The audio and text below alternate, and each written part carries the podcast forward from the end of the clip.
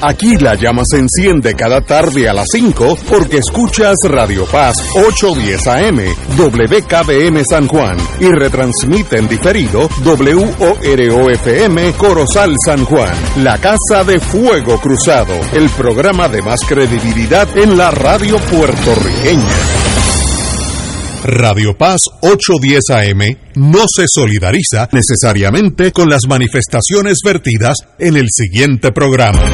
Son las 5 de la tarde, hora de escuchar Fuego Cruzado, el programa de más credibilidad en la radio puertorriqueña, en las voces de Ignacio Rivera y sus panelistas invitados con su discusión política dinámica e incisiva de los acontecimientos más importantes del momento.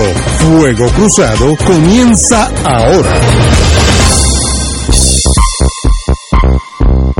Hola amigos y amigas, hoy es jueves, qué bueno que es jueves, estoy aquí con Tato Rivera Santana, muy buenas Tato. Buenas tardes Ignacio y a todos los amigos y amigas que nos escuchan. Compañero Montalvo. Buenas tardes Ignacio, Tato Rivera, Rafi Angrada y a todas las audiencias. Estamos esperando al doctor Moliner que ya viene por ahí, pero Anglada está aquí porque no iba a llegar porque esa, se enredan en los casos federales y esos muchachos a veces le ponen más que son complicados sí son complicaditos. Pero ya él, nominó al compañero eh, geomorfólogo Molinelli, así que estará por ahí, pero si no, tenemos Anglada aquí de pinch hitter. Hoy es un buen día para que el compañero Montalvo nos, nos actualice la asamblea del Colegio de Abogados y Abogadas de Puerto Rico que sesionarán el Ponce Hilton en el fin de semana de, de, Labor Day. Así es, compañeros. ¿Y, cuándo es Labor Day? Estamos hablando de nuestra, nuestra convención 183 de nuestro colegio, que como saben es la institución civil más antigua del país, que contra viento y marea y contra azote, ¿verdad? Que hemos, hemos padecido, pero seguimos de pie y en, y en lucha. Vamos a estar en Ponce Hilton desde el jueves 31 de agosto. 31 de agosto. Con jueves y viernes sesiones de mañana y de tarde de coeducación jurídica continua. El sábado 2 de la Asamblea General. El día 3 domingo actividades sociales y el 4 pues nos despedimos que es el, día del trabajo, día feriado. Así que, pero voy a aprovechar, pero antes de eso, la semana que viene, no, la de arriba, del lunes 26 al viernes 30, en la semana de la abogacía, con diversas actividades que vamos a tener llevando a cabo en el colegio y lo cerramos el viernes 30 a las 6 de la tarde con un compartir social con toda la matrícula en Miramar y lo esperamos a toda la matrícula. Oye, eso, eh, eh, eh, eso es el, ¿Hay algún incentivo en esa semana de la abogacía? tenemos seminarios a precios reducidos, seminarios híbridos, pueden ser, pueden tomarlos por Zoom o presencial en la sede.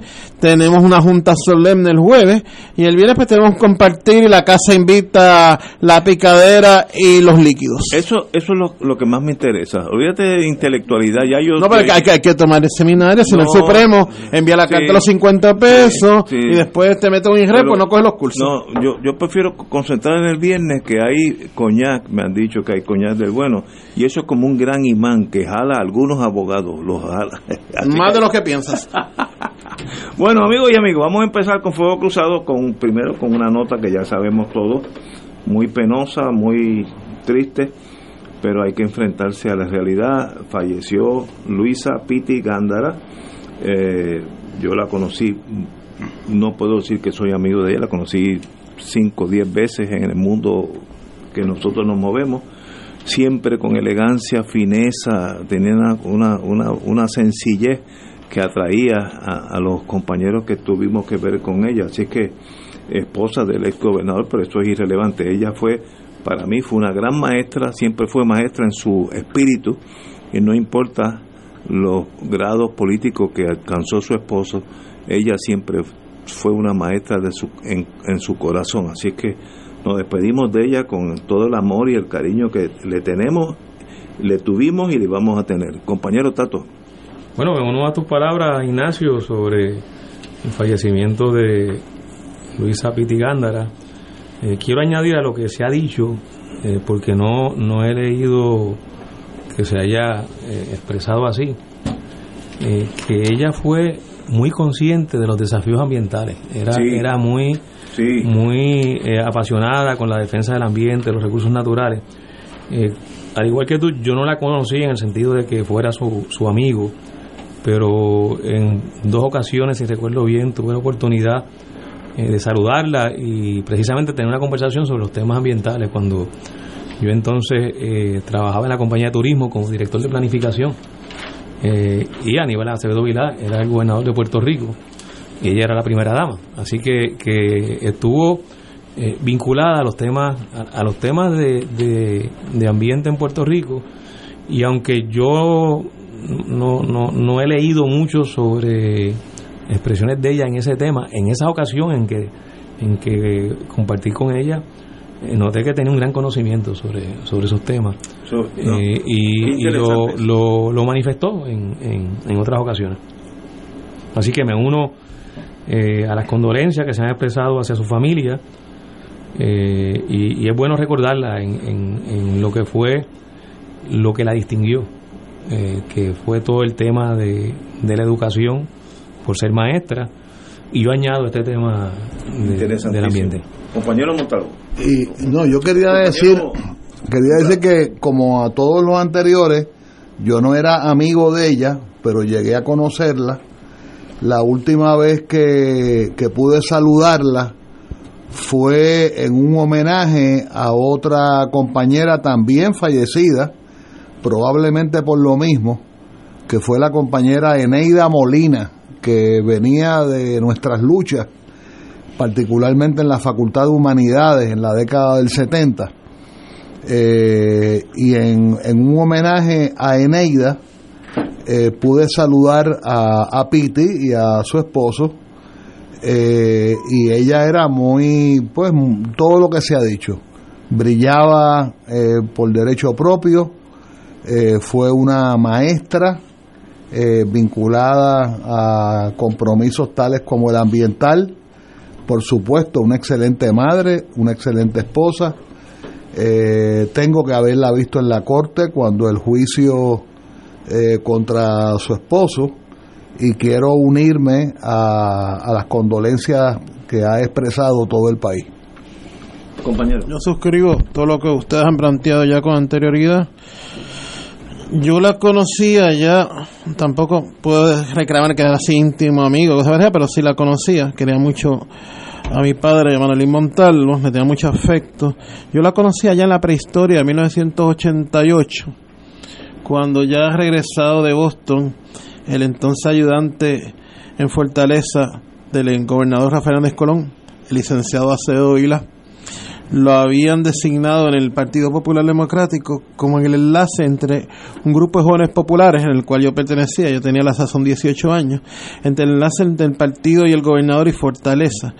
E, y se hicieron unos proyectos muy, muy buenos y ella siempre, desde entonces hasta en toda la lucha y en todo lo que ocurrió a través de la carrera de él y de ella, siempre estuvo ahí al lado de, del gobernador Acedo Vila, demostró un enorme temple cuando el país le anunció que tenía cáncer allá para el 2011, 2012, si mal no recuerdo. Y ciertamente tuvo años muy duros en términos de salud y ya, ya estoy solo, ya está en el brazo del Señor y ya, ya no sufre más. Mis condolencias a todos sus familiares y seres queridos. Yo tengo que escoger entre más de 20 citas que hay aquí de personas del, del mundo, servidores públicos, etcétera, pero hay que escoger, voy a escoger tres nada más una, la primera de la alcaldesa de Loíza, Julia Nazario, cito, siempre vamos a atesorar tu amor por la educación de nuestros niños y juventud. Descanse en paz, querida Piti. Julia Nazario. El segundo, alcalde de San Juan. Su compromiso con la educación y la niñez temprana hace imborrable su trayectoria en el servicio público. Excelente. Y tercero, el arzobispo de San Juan, Roberto González Nieves, que dice, una mujer de profundas convicciones religiosas, una servidora pública atenta, de gran sencillez y una hija muy querida de nuestra patria. Yo creo que el, el, arzobispo habla excelente, resume lo que fue su vida. Así que en la memoria de Doña Piti estamos con ella en nuestro corazón y estará con nosotros el resto de nuestras vidas. Así que que, que en paz descanse, como decimos los religiosos de esta, de esta parte del mundo. Bueno, pero vamos, eh, vamos a continuar, como hubiera dicho eh, nuestro, ¿cómo se llamaba? El, José Arsenio. José Arsenio Torres. Eh, de verdad que la vida es el mejor laboratorio. Yo hoy, yo, yo bajo a las 7 y 5 a buscar el vocero que lo dejan abajo en mi condominio todos los días, eso es como un reloj alemán, y yo bajo y yo le entrego en el piso mío, que es el piso 17, yo entrego a, diferentes compañeros, vecinos, yo le cojo la copia de ellos, se las dejo en la puerta, así que ya, yo un día le voy a pasar la cuenta, pero eso es aparte. Pero hoy yo bajo con una señora que no sé si, no sé ni el nombre, debe tener 85, 90 años, y me grita qué bueno que se fue, qué bueno que se fue. Y yo no sé de qué está hablando, yo no sé si está hablando del presidente Biden este, o, algún chisme dentro del, del, edificio de nosotros, del condominio, porque yo, yo estoy perdido. Y, digo, perdone señora, buenos días, pero yo no, ¿de qué está? Ese, dijo una palabra mala, de Luma se fue. Ah, usted está hablando, ah, entonces dice, eso es un, un Ugly American, no, no, déjeme corregirla, es Ugly Canadian, pero es Ugly, porque él es canadiense. Ah, no sabía eso, pero sigue siendo mal. Y dijo un montón de malas palabras. Y una reacción de una persona humilde, retirada, y representa, yo creo, el sentir de todos nosotros. Los más intelectuales no pudieron haber buscado mejores palabras. Qué bueno que se fue. Y vamos a hablar de Stensby, en papeles era ingeniero, toda esa burundanga. Si usted no tiene la habilidad de hablar, de compartir con el ser humano, usted puede estar excelente en un laboratorio, en una mina allá en, en, Sudáfrica, eh, sacando el mejor de los oros, las brillantes, pero usted no está para dirigir una empresa porque una empresa requiere no solamente conocimiento eléctrico, sino bregar con el ser humano. En eso Stensby tenía todo lo malo del anglosajón. Primero que porque soy anglosajón soy superior a ustedes latinos, que en realidad es eh, falso. Aquellos que vivimos Vietnam nos dimos cuenta que había unos muchachitos que pesaban 100 libras y eran mejores soldados que nosotros. Lo aprendimos de hard way. Y qué bueno que se va Stensby. Representa un periodo nefasto de alguien sin ninguna comprensión de lo que es dirigir una empresa donde hay que tener relaciones públicas, estés aquí o en Canadá o en Checoslovaquia o en, o en Bolivia. O si usted es el dirigente de una empresa, tú no puedes sencillamente usar la maceta porque siempre hay alguien con una maceta más grande. Dejó una estela de errores, eh, los mismos empleados de ellos decían, yo me acuerdo una que renunció, una amiga de un amigo, renunció porque era un dictador acomplejado. Y como dijo mi vecina, se me no es que se me olvide el nombre, que no sé su nombre, como me dijo mi vecina, qué bueno que se fue. Así que en eso Luma no puede estar peor que ayer. Tiene que estar mejor porque qué bueno que se fue. Tato. Stenby se burló del país. Eh, desde, que, inició su gestión, fue nombrado, eh, se burló de las citaciones que hicieron en la legislatura, comisiones que investigaron lo que era la situación de, de, ese, de esa transición, entre paréntesis, entre lo que había sido la Autoridad de Energía Eléctrica a cargo del sistema de distribución y transmisión y la entrada de Luma eh, Energy. no, no entregaba la información no comparecía y comparecía a veces a regañadiente. Era arrogante. Era arrogante, era pedante. Eh, tenía ese, esa, ese aura de, de prepotencia eh, donde pensaba que era superior a los mortales que vivimos en, en nuestro archipiélago. Se burló de los tribunales porque a Stenby lo, lo citaron, lo acusaron precisamente por sus incomparecencias en la legislatura y se burló de los tribunales. Eh, y no pasó ni una hora este, preso. Que lo hago yo, estaría preso todavía. Cualquiera de nosotros que hubiera hecho eso, pues lo hubiera metido un desacato. A lo mejor no lo metían preso, pero alguna multa le, le, y se, aplicarían. y se escondió un buen rato en el bufete de su abogado, no muy lejos de aquí. Muy lejos de aquí, exacto. De hecho, a, mí me acusaron de desacato en la universidad y fui preso por desacato. Por desacatar un interdicto. Porque no conocía a Stenby. este, como otros compañeros y compañeras en la, en la larga lucha estudiantil universitaria. nunca me cogieron. a nosotros nos arrestaron en la huelga del 81 y nos llevaron frente al juez difunto Peter Ortiz eh, por desacatar un interdicto que nos impedía, prohibía que nosotros entráramos al recinto de Río Piedra. Y nosotros entramos porque teníamos un mandato, era el, alegado nuestro de la Asamblea de Estudiantes de dirigir un proceso estudiantil, un proceso huelgario. Bueno, pues Peter Ortiz nos encontró culpable y nos metió preso.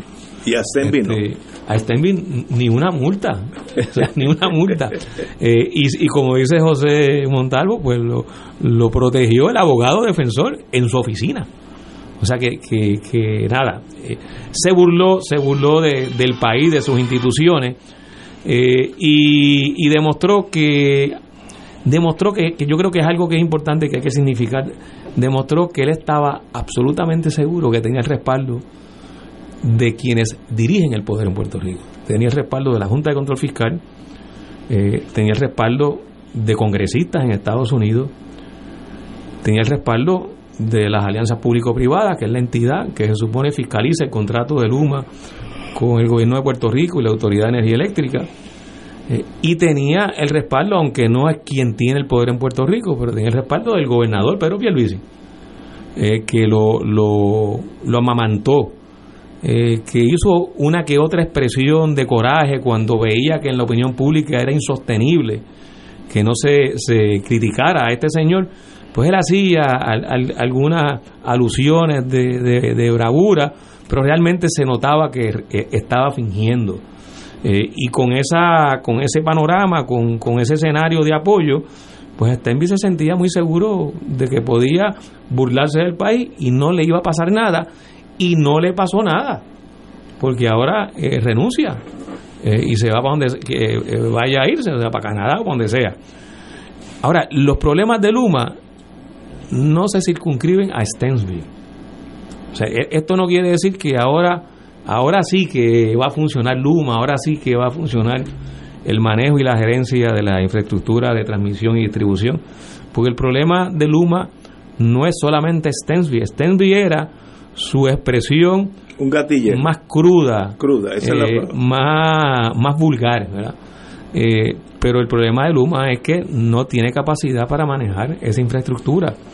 Eh, no solo no tiene capacidad, sino que ahora ha demostrado que efectivamente luego del tiempo que ha estado dirigiendo esa infraestructura, pues no da pico en bola. Todos los días hay decenas de miles de abonados de la Autoridad de Energía Eléctrica sin el servicio. Todos los días. Y lo último que hizo Luma fue que se negó a darle información sobre el estado de las personas y de los clientes que no tienen el servicio. Tú sabes que eso no es aceptable. Eh, no para un país. El, país, el que tú quieras. Escógete el país que tú quieras. El gobernador, en este caso, o el presidente de un país, puede decirle a Stensby o al, ¿cómo se llama este señor nuevo? El que Saca. Juan Saca. El que es un experto en energía. Ok, Juan, Juan, Juan Saca. Juanito, ven acá. Yo quiero. Eh, los líderes hablan así, bonito, mira, siéntate aquí, mira. Yo quiero que todos los días yo meta en la computadora mía, en casa de Doña Yuya, eh, energía eléctrica sin electricidad y salga el número exacto de quienes no tienen. ¿Qué daño hace eso? ¿Saber la realidad? ¿O es que tenemos que vivir, en la mentira? Esa acción de Luma es ilógica. Yo no quiero que se enteren ustedes nativos, los que no tienen, pero si yo no tengo luz, yo sé que yo no tengo luz, ¿y cuál es el problema con publicarlo? Eso no, si yo fuera gobernador, le decía, bonito, mira, ya, ya tú que acabas de llegar, escúchame, eso lo hace o se van ustedes. Los líderes son así y no hay nada malo con yo saber que hay 400 mil personas sin electricidad y que van a tardar cuatro días o cuatro meses sin electricidad. Mejor es saberlo que estar especulando día a día. No entiendo la actitud de Luma. Yo creo que todavía son los resabios de Stensby yo espero que este señor eh, Juan Saca eh, eh, tenga mejor relación con nosotros, porque nosotros no somos su enemigo. no, no, no entiendo esa actitud. Bueno, lo, lo, que ocurre es que, que hay hay un interés de parte de Luma de que la información no se sepa porque ellos están reconociendo implícitamente con esa acción de que están actuando mal y, y que y que y que no les conviene que se sepa que han fracasado en el manejo de esa infraestructura ellos prefieren vivir en la mentira. En la mentira. no, que dígame la verdad, aunque sea mala noticia. Como algunas empresas lo hacen igualmente en el, en el mundo las privado. Las empresas privadas yo las entiendo. Pero esta es pública. no, no, pero esta es privada. Ah, bueno. que maneja, que maneja una infraestructura pública. Pues, pero es privada y viene con todos los vicios de la empresa privada. Algo que se anticipó y se advirtió que, que, era muy probable que ocurriera y ocurrió. Pero Stenby no es solo el único es un eh, cínico. Eh, otro que se me escape el apellido, eh, Mario Algo, que, es como que el de Relaciones Públicas o de, o de prensa de Luma, eh, creo que es mexicano. Eh, ese tampoco ha tenido, y habla español, ese no ha tenido destrezas de comunicación, ni ha tenido empatía con los medios de comunicación, y yo he escuchado y he visto confrontaciones fuertes entre periodistas que lo entrevistan y la respuesta de él. Eh, recuerdo una en una estación colega donde el periodista Luis Penchi tuvo una garata. Este, eh, y creo que en, ese otro programa también. Y en, en Canal 2 la semana pasada, en, en la. ¿Cómo que se llama? El, eh, esta última media hora de, de las noticias. El, de Rafael Lenin López, creo que es la última pregunta o la, o la, o la pregunta este, el otro día estaba allí y con esa actitud arrogante. O sea, hay, hay como que una cultura gerencial de esta empresa que, que se caracteriza por esa pedantería. Pero de nuevo, a lo que voy a, es a que la, la realidad es que esta empresa no ha tenido la capacidad, no ha mostrado el talento y eso es eso es fraude. O sea, eso es dolo, eso, eso tiene hasta consecuencias legales si hubiera un gobierno que efectivamente buscara prevalecer y proteger el interés público y proteger en este caso el servicio de energía eléctrica. Eh, pero no hay, no hay esa cultura en Luma eh, y lo que hay es una insistencia reiterada en actuar de la forma en que actuó Stensby. Ahora bien, este señor Juan Saca, que acaban de nombrar, salvadoreño, salvadoreño, eh, salvadoreño, por lo que he leído de la información que se ha publicado hoy, eh, eh, ha vivido en Puerto Rico años anteriores porque ha dirigido eh, empresas de telecomunicaciones en Puerto Rico. Parece que ese es el área donde él se ha especializado. No es ingeniero, por la información que ha salido, pero ha manejado el, tema de las telecomunicaciones. Este, este señor entra con un salario de 600 mil dólares. Yo, yo, puedo vivir, yo puedo vivir ¿Verdad que tú puedes vivir con eso? y yo creo que, que correctamente, acabo de leer cuando entraba el programa una, unos comentarios que hacía el, el, periodista Jay Fonseca o el, el, la persona de, la, de, la, de los medios de comunicación Jay Fonseca. Yo no sé si Jay Fonseca estudió periodismo, si no, no quisiera clasificarlo como periodista, pero se lo es formidable. Eh, eh, pues eh, sacaba hace unos momentos una, una serie de información importantísima que uno a veces en, en esta discusión se le escapa cuando la Autoridad de Energía Eléctrica manejaba las plantas generatrices, todavía la, eh, es dueña de las plantas generatrices, y la infraestructura de transmisión y distribución, el director ejecutivo ganaba menos de la mitad de lo que hoy gana. El ganaba, Luma, ganaba 175 mil dólares. Ponle que con, con beneficios marginales se trepara en 200 mil y pico. Una tercera parte. Pero es menos de la mitad, exacto, una tercera parte de lo que va a ganar y de lo que ganaba Stensby en Luma y de lo que gana y va a ganar el que dirige Genera Puerto Rico. O sea que antes la corporación pública tenía un solo ejecutivo para el manejo de todo el sistema con menos de la mitad del salario de lo que hoy se gana solamente el que está dirigiendo, en este caso Luma, o el que va a dirigir Luma, y el que dirige Genera. Eso eh, claramente demuestra una gran ineficiencia, por lo menos desde el punto de vista de, de, beneficio económico y de costo para el país. Pero si además se hubiera logrado hacer la transición hacia un servicio de excelencia, hacia, hacia una mejora en el servicio de energía eléctrica, pues tal vez se pudiera justificar. Pero es que el resultado es lo contrario. O sea, no se ha obtenido el resultado que se alegaba íbamos a tener con la entrega de la infraestructura de transmisión y distribución a Luma, con la entrega ahora de las plantas generatrices a Genera Puerto Rico. O sea, este es el fracaso, este es el fracaso de ese proyecto que se nos vendió de que privatizar eh, era la solución porque lo privado siempre es mejor que lo público. Pues no, aquí se ha demostrado que en este caso en específico lo privado ha sido un fiasco y lo público fue lo mejor que tuvimos y lo que necesitaba era mejorarse, era hacer los cambios necesarios para que esa corporación pública pudiera superar problemas que no necesariamente surgieron de la esencia misma de la corporación pública, sino por la intervención y la contaminación, contaminación de todo el aparato político partidista que convirtió en esas corporaciones públicas en unas entidades que fueron principalmente dirigidas a beneficiar los intereses políticos de los dos partidos que se han tornado en, la gobernación de Puerto Rico. Vamos a una pausa, tenemos que seguir en este tema que es interesantísimo. Vamos a una pausa, amigo.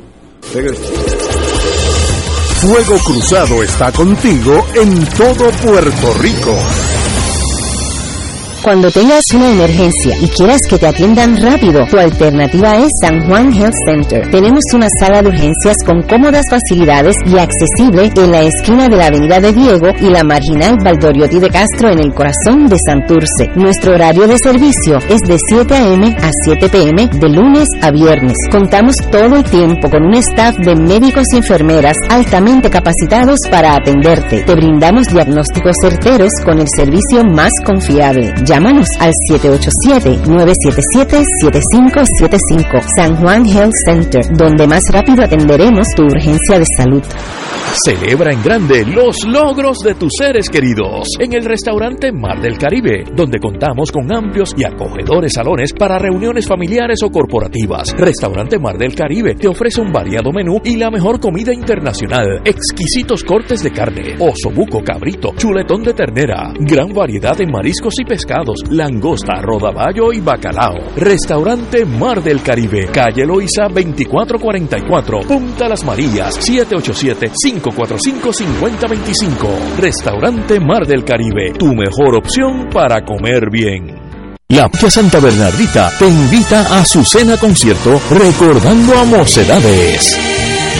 Una noche inolvidable homenajeando a nuestros padres. El 17 de junio a las 8 de la noche en la parroquia Santa Bernardita. Para información y boletos 787-762-2010 y 787-299-3092. Un hermoso regalo que papá no olvidará.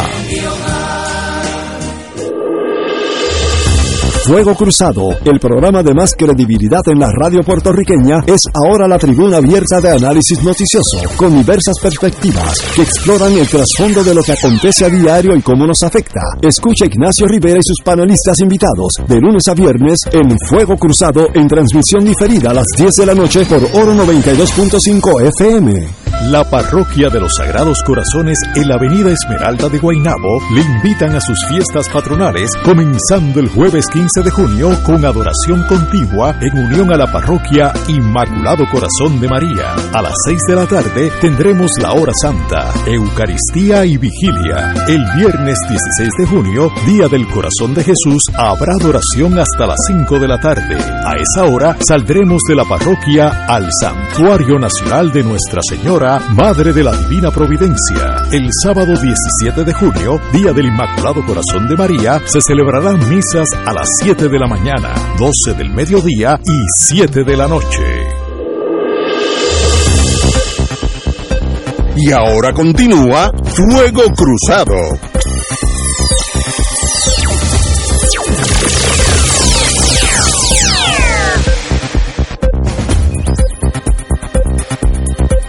Amigas y amigas, se, nos acaba de unir el doctor Molinelli. Muy buenas tardes, Molinelli. Buenas tardes, un placer estar con ustedes y gracias por la invitación. Nos quedamos en Luma, sus cambios.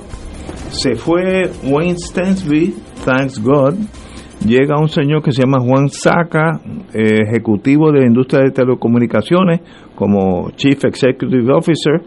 Eh, ya veremos, hay que darle oportunidad a ver si funciona o no funciona.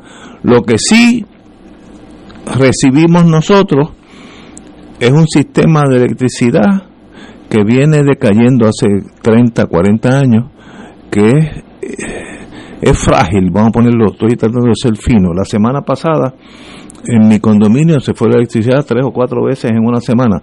Nosotros pusimos una planta a un costo extraordinario a cada uno de nosotros y pues el apagón en tres segundos vuelve a la electricidad, pero, pero uno la paga, ¿no? A fin de mes. Eh, por tanto, yo me doy cuenta que si en San Juan, en Puerta de Tierra, se va la electricidad tres o cuatro veces en una semana, imagínate en los pueblos más lejanos, en las montañas más remotos, pues debe ser mucho peor. Así que el sistema no está bien. Y la pregunta es, what do we do now? ¿Qué hacemos ahora? No me digas por qué caímos en esta en esta trinchera eh, de mediocridad, que si Stenby debimos haberlo fusilado en cuanto llegó a Puerto Rico. Eso está de más. ¿Qué hacemos para Puerto Rico tener, sea privado o público o de la forma que ustedes quieran, un sistema confiable de electricidad? De verdad, no creo, los políticos no están hablando, tocando ese tema. Tal vez no quieran tocar algún tema donde ellos no tienen ningún poder, pero nosotros, que tenemos por lo menos la, libertad de expresión. ¿Qué se puede hacer, compañero doctor? Bueno, esa es para hablar horas, pero yo te voy a empezar a decir lo siguiente. Hasta las diez y media tenemos tiempo. Este, ¿Qué se puede hacer con el sistema eléctrico? Número uno, hay que estar claro que las cosas no tienen que ser como fueron ni como son, sino como pueden ser. Y que para resolver los problemas tenemos que ir a la raíz del problema y entender qué lo causó. En el siglo XXI, nosotros los puertorriqueños tenemos que desarrollar una estrategia efectiva para alcanzar la independencia energética. Eso quiere decir que tenemos que ir directo a buscar fuentes de energía solar, de viento, pero no meramente como se está haciendo de agarrar los mejores terrenos agrícolas y cubrirlos de paneles solares porque a fin de cuentas la solución parcial de un problema nos crea otro, que es el incremento en la, dependencia alimentaria. Acuérdense que después de todo, la planificación es el proceso a través del cual resolvemos problemas sin crear problemas nuevos. Y eso lo que significa es que hay que tener una planificación integral. No puede ser solamente el problema de cómo generamos energía, sino cómo reducimos con el consumo. Cómo como por ejemplo desarrollar una arquitectura que requiera menos consumo eléctrico. El techo nada más, si tuviera un mayor espesor, ese horno que tenemos de radiación infrarroja por la noche desde el techo emanando calor, como lo estamos sintiendo todos, que siente ese calor bajando por la noche del techo, si el grosor del hormigón fuera mayor o se usa un hormigón liviano, que vienen este, nuevas tecnologías para hacer eso, el calor del techo en la superficie no se transmite hasta el techo de la habitación abajo, sino que nunca llegará mismo esta noche, lo que están oyendo, trépense en una silla, tengan cuidado no se caigan, pero como a eso de las 10, las 11 de la noche, ponga la mano en el techo de la casa para que vea el caliente que hay ahí, que sigue botando infrarrojo del calor del día que fue transmitido por conducción desde la superficie hasta abajo. Así que. Pero ¿cómo se cambia esa realidad? Ah, pues sencillo, tú pones reglamentos que requieran que las nuevas construcciones tengan esas opciones y que hayan elementos para reducir consumo eléctrico, eh, reduciendo la necesidad de energía. Los techos en Puerto Rico son techos que son fatales en términos de que se gastan miles de dólares en selladores cada par de años. Todo el mundo tiene que gastar paila, se agrietan porque los rellenos que hicieron donde construyeron las urbanizaciones están sufriendo asentamientos diferenciales y no hay casa en Puerto Rico que tenga 20 o 30 años que no tenga grietas o que las puertas se empiecen a trancar porque están habiendo este hundimientos parciales. Y todo eso lo que indica es que los errores que cometidos en el pasado no tenemos que volverlos a cometer en el futuro. Sin embargo, seguimos cometiéndolos porque hay una inercia en la manera que hacemos las cosas, porque no hay una visión de conjunto, no hay una visión integral. Ahora mismo, yo acabo de leer hoy en el periódico, por ejemplo, que Isla Grande es un área para desarrollo de nuevos proyectos y van a meter hoteles y viviendas, pero qué barbaridad es esa. Ese es un lugar de alto riesgo en caso de terremoto. Y la política del gobierno es meter más infraestructura y ahora es de vivienda, o sea, en caso de un terremoto fuerte, ese es uno de los lugares donde va a temblar más fuerte y por más tiempo. Eh, ¿Y la Grande dónde está el aeropuerto de Isla Grande? Donde está el aeropuerto, pues ahí está todo ese desarrollo de entretenimiento, hoteles, y viene más, vienen proyectos de viviendas de lujo y casas. Pues en los escenarios, si tú planificas con inteligencia, la regla número uno es no metas infraestructura donde hay factores agravantes. Lugares como Isla Grande debe dejarlo para cuestión de puertos, cargas, etcétera, etcétera, pero meter viviendas ahí no es necesario, sobre todo cuando hay otras opciones. Eh, el hecho nada más de que en vez de seguir desparramándonos, como nos vemos que está ocurriendo ahora con los proyectos de FEMA, que están dando tantos millones para construir un proyecto de 80 casas y agarran un terreno llano, agrícola, paquiti, y aquí metemos otra urbanización de 80, 90 casas. Y otro lado, y lo que tenemos es seguir, se sigue desparramando. ¿Cuál es el proyecto por la energía? Pues si toda la construcción, o la mayor parte de esta, de las nuevas viviendas, se hace en los cascos urbanos, que sean seguros, y la mayoría lo son, pues entonces ya tú tienes la infraestructura de energía ahí, el uso de la energía es más eficiente. Si viene un huracán, no tienes que empezar a reparar cuánto cable hay para llevar al lugar más remoto, una urbanización nueva que hiciste, a la cual tienes que llevar cajetera, energía eléctrica, agua. Los costos del desparramamiento son inmensos en términos de la infraestructura que se requiere para subsidiar todos esos proyectos, porque no se consideran las externalidades económicas. Así que aquí sabemos cómo hacer las cosas bien, pero no les da la gana. No les da la gana. Es como si hubiera un déficit de inteligencia, que a fin de cuentas a lo que se traduce es que no, que no se quiere planificar con... O sea, ¿cómo es posible que un permiso tenga que tardar tanto? Y yo oigo a la gente que dice, no, eso de los permisos tarda demasiado.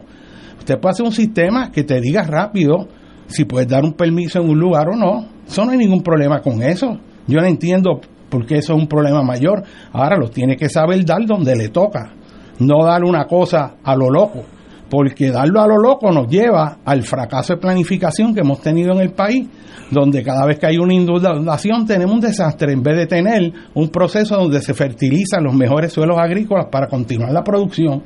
Pero si nos metemos en las zonas inundables de los ríos, en las zonas de maremoto y construimos en las zonas de alto riesgo en caso de terremoto como en Isla Grande, pues es un, sinsentido total. Aquí no se ha aprendido nada. ¿Y qué motiva al mundo ejecutivo político a echar para adelante a pesar de lo que su señoría está diciendo? Ah, porque tú compras un seguro o el que construye se releva a los 10 años y, y la bomba atómica te explota el que lo compró 15, 20, 30 años después, cuando viene un evento mayor. Y las corporaciones que hicieron eso se disuelven y no hay a quien demandar. O sea, yo te, te vendo el proyecto, te digo que tengo todos los permisos, esto está bien hecho, mira, no hay permiso que no tenga, de todo está ahí. Y se van, se disuelven.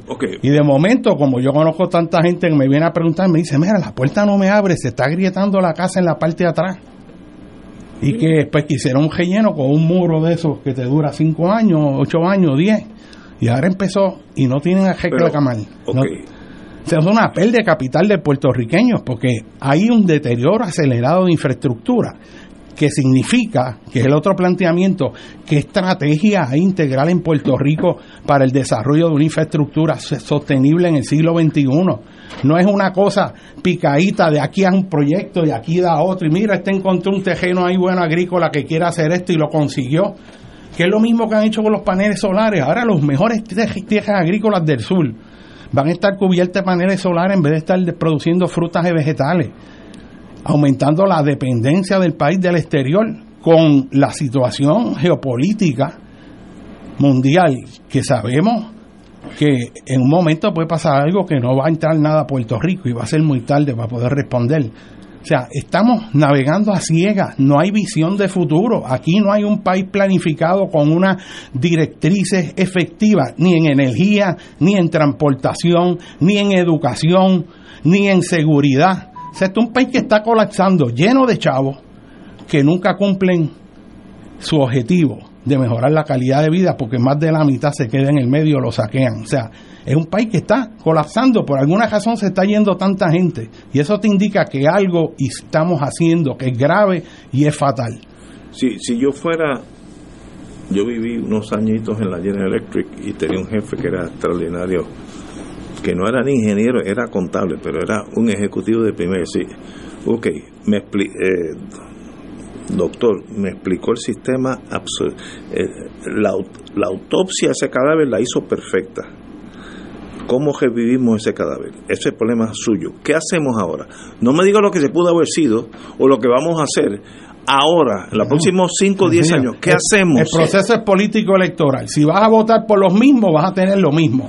Con otras palabras, tú no tienes confianza que los, los partidos tradicionales cambien el status quo.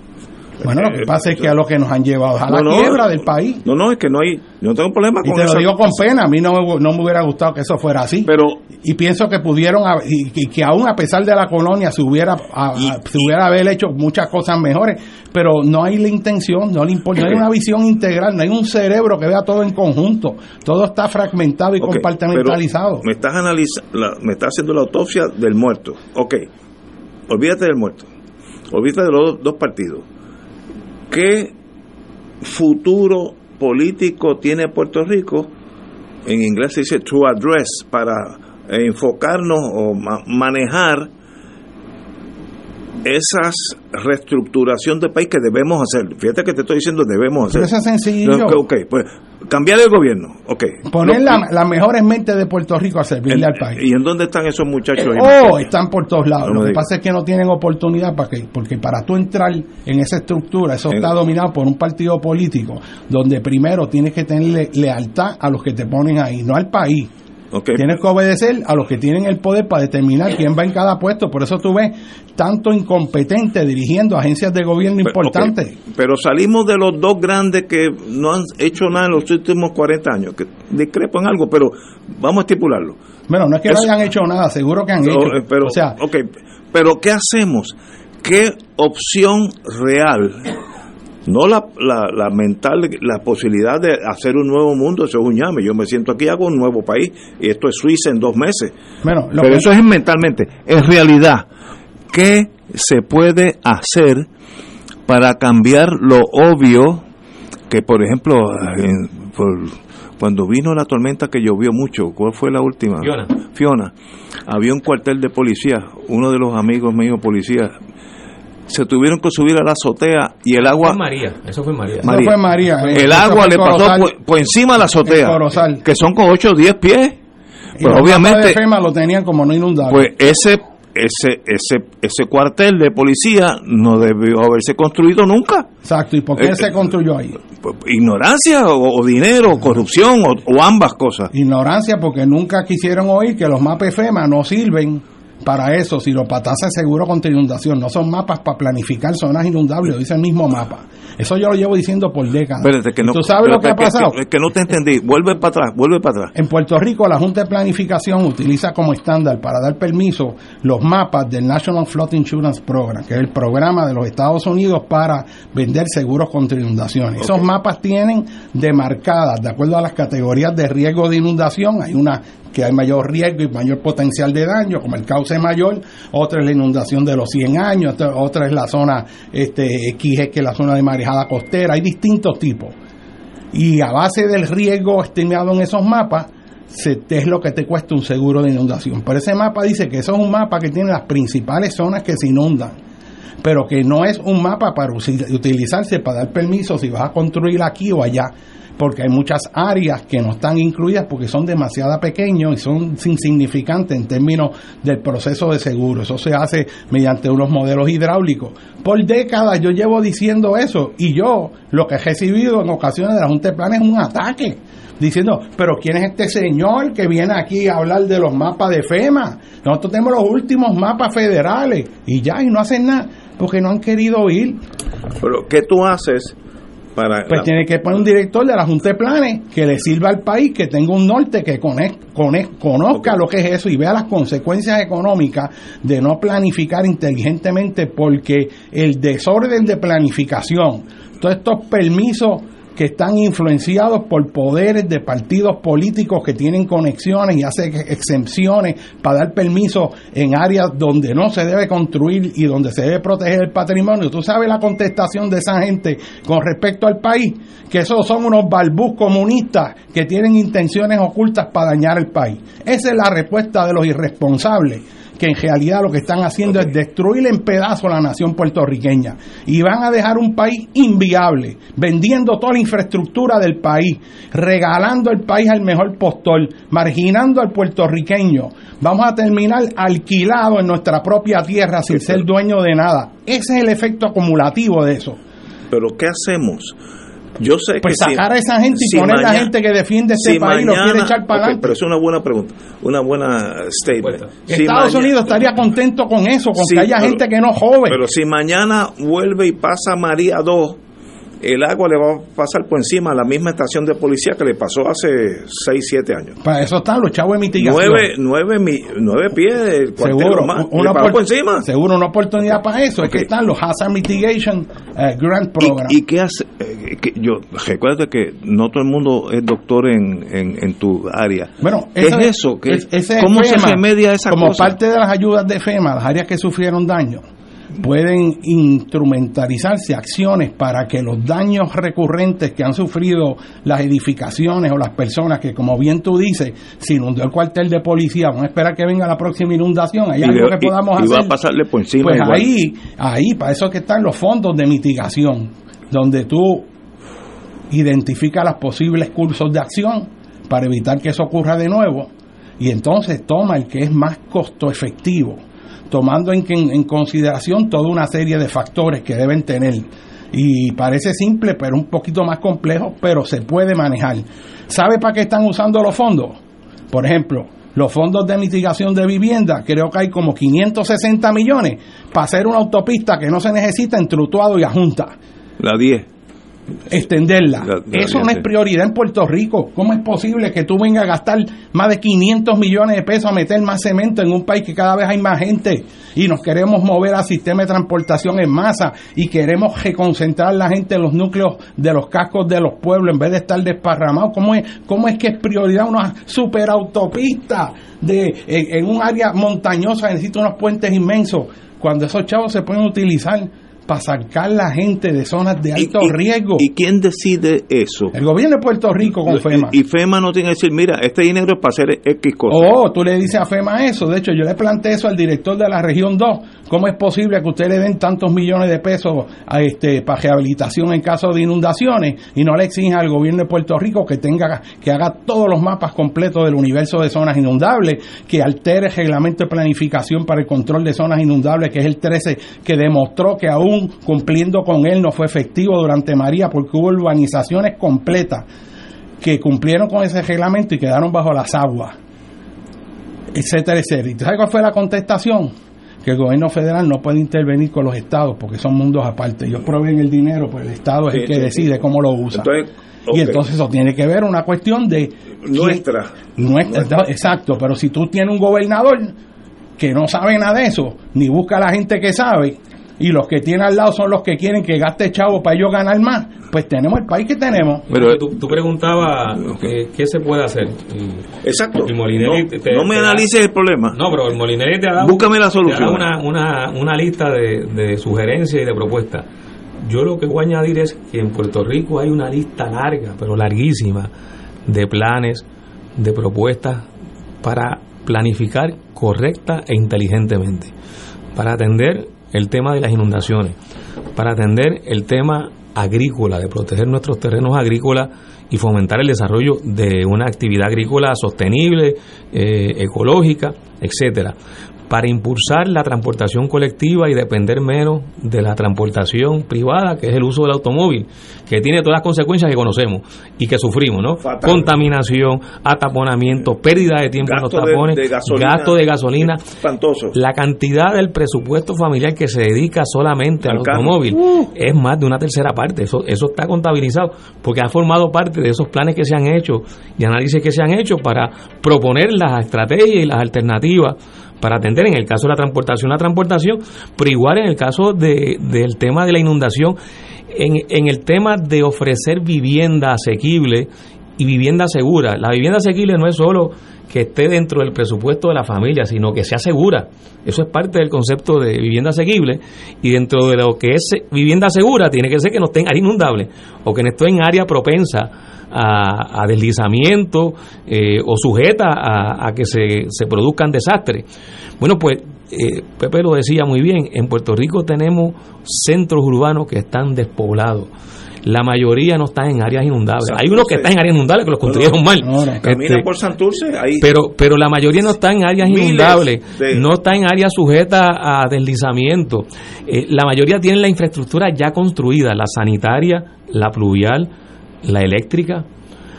Tienen aceras que, que en, la, en la mayoría de las áreas urbanas en Puerto Rico las aceras colapsaron porque las están ocupando los automóviles. En los centros urbanos se conservan las aceras, se puede caminar.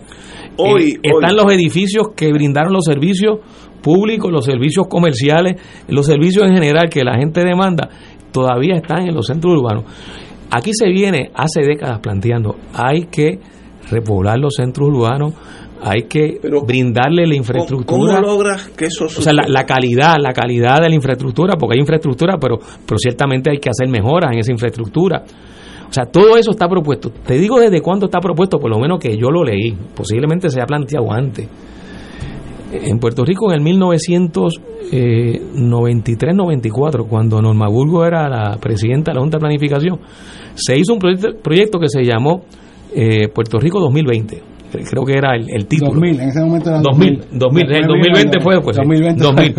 Eh, y ahí se establecieron, fue un, de hecho fue un proceso que se hizo eh, con, con el acervo y la aportación de distintos sectores en Puerto Rico, más allá de los partidos. Eso así, yo participé en Sí, hubo gente de, de, todas las, corrientes políticas que participaron en ese proyecto. Ahí estuvieron plasmadas unas proyecciones eh, y unas líneas estratégicas hacia dónde debíamos movernos. Si yo traigo eso en este programa y lo leo, la mayoría están vigentes es como si en, en, en el 1995 se formuló ese, ese ese documento. como si se estuviera hablando de hoy. ¿Y, después eh, se hizo Puerto Rico 2025, que fue durante la gobernación de Sila María Calderón, que era proyectando el país, cuando Sila era gobernadora, entre el 2000 y el 2004, al 2025. Y nuevamente se hicieron una gran cantidad de recomendaciones que, que son, si las leemos hoy, escenarios escenario, como si se hubieran hecho para hoy. No se han implantado. Y podemos seguir hablando de otros planes. El, plan maestro que se hizo para Vieques y Culebra, para el desarrollo eh, sustentable de Vieques y Culebra, se archivó, se archivó, se engavetó. San Juan, Ciudad Jardín, eh, los municipios han hecho también sus planes. Hay una gran dificultad para implantar los análisis correctos y las recomendaciones correctas que se hacen. Y tiene que ver con el tema político, y cuando digo el tema político en su sentido más amplio, eh, eh, que tiene que ver con, con el hecho de que en la política el sector económico que tiene mayor poder es el que al final decide, no los procesos institucionales, lamentablemente. Entonces, ese, ese sector económico tiene que tener como contraparte un gobierno fuerte, un sector público que lo controle porque se va a imponer, se va a imponer no solo porque tiene la capacidad económica, sino porque además subvenciona las campañas políticas de los partidos que finalmente deciden políticamente en las agencias. Eh, y al principio del programa, eh, eh, Pepe mencionaba, bueno, a tu pregunta, ¿por qué estas cosas no se hacen? Y te decía, bueno, que hay unos sectores económicos que le interesa la ganancia a corto plazo y esa ganancia a corto plazo es suficiente para ellos construir en zonas inundables, en zonas de alto riesgo, incluso en violaciones de reglamentaciones y leyes, porque al fin de cuentas, a los 10 o 15 años ya recuperaron por mucho lo que invirtieron y lo, venden se fueron y lo venden y, el problema entonces es de nosotros. es, social. La ganancia fue privada el beneficio fue privado el lucro fue privado y el costo la pérdida es social la pagamos todos en, en Puerto Rico. Pero tú no crees que Puerto Rico debiera producir una persona una un Gandhi o, mujer que diga, yo voy a estar aquí cuatro años y voy a hacer las cosas que hay que hacer. No, no va a estar mirando a la reelección, porque entonces es una trampa. El sistema me, me, me atrapa. No podemos producir una persona, hombre o mujer, que diga, y ahora en adelante aquí las cosas se van a hacer. Y si es una zona inundable no, no, no va a haber construcción. Ah que tengo los constructores que me van a caer arriba no me van a dar dinero para las elecciones. Software yo estoy aquí por cuatro años nada más. Porque si no veo que el análisis es, ustedes me dicen análisis que se han hecho en los años 2000 desde antes o de 1995 y estamos igual que si no hubiera pasado absolutamente nada. Es un anarquismo. Pero ¿por qué no hay, cambio? No hay cambio.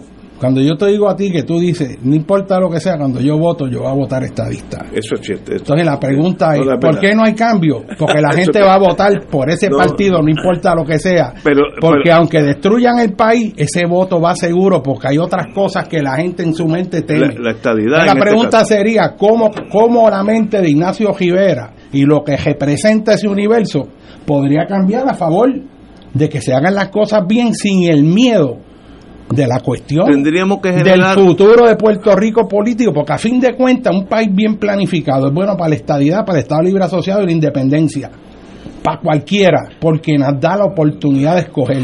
¿Por qué los estadistas son estadistas? Pienso yo, porque dejaron de tener fe en sí mismos y quieren delegar esa responsabilidad de un país más grande.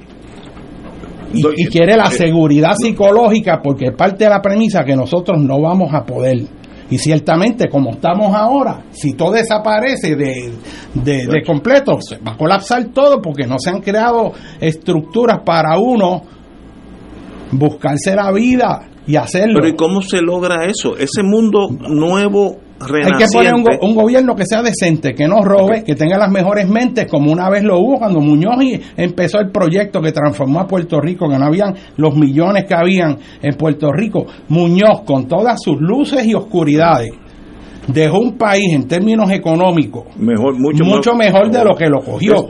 Y se proveyó educación, la gente se creó una clase media, este, hubo muchos problemas, hubo abusos, pero en el neto el país avanzó y se creó una clase media y hubo acceso a educación y los hijos de gente que no sabía leer y escribir lo logró. Y estar en el gobierno de Puerto Rico era algo que todavía el término de honorable caía porque había gente que las mejores mentes estaban ahí, no era para hacerse millonario, tú no tenías que pagarle cientos de miles de dólares a alguien para servirle al país, al revés la gente iba con lo que sea para servirle. Y pero esa época pasó, ya eso es historia. Bueno, pero, pero, pero podemos nosotros hacerlo.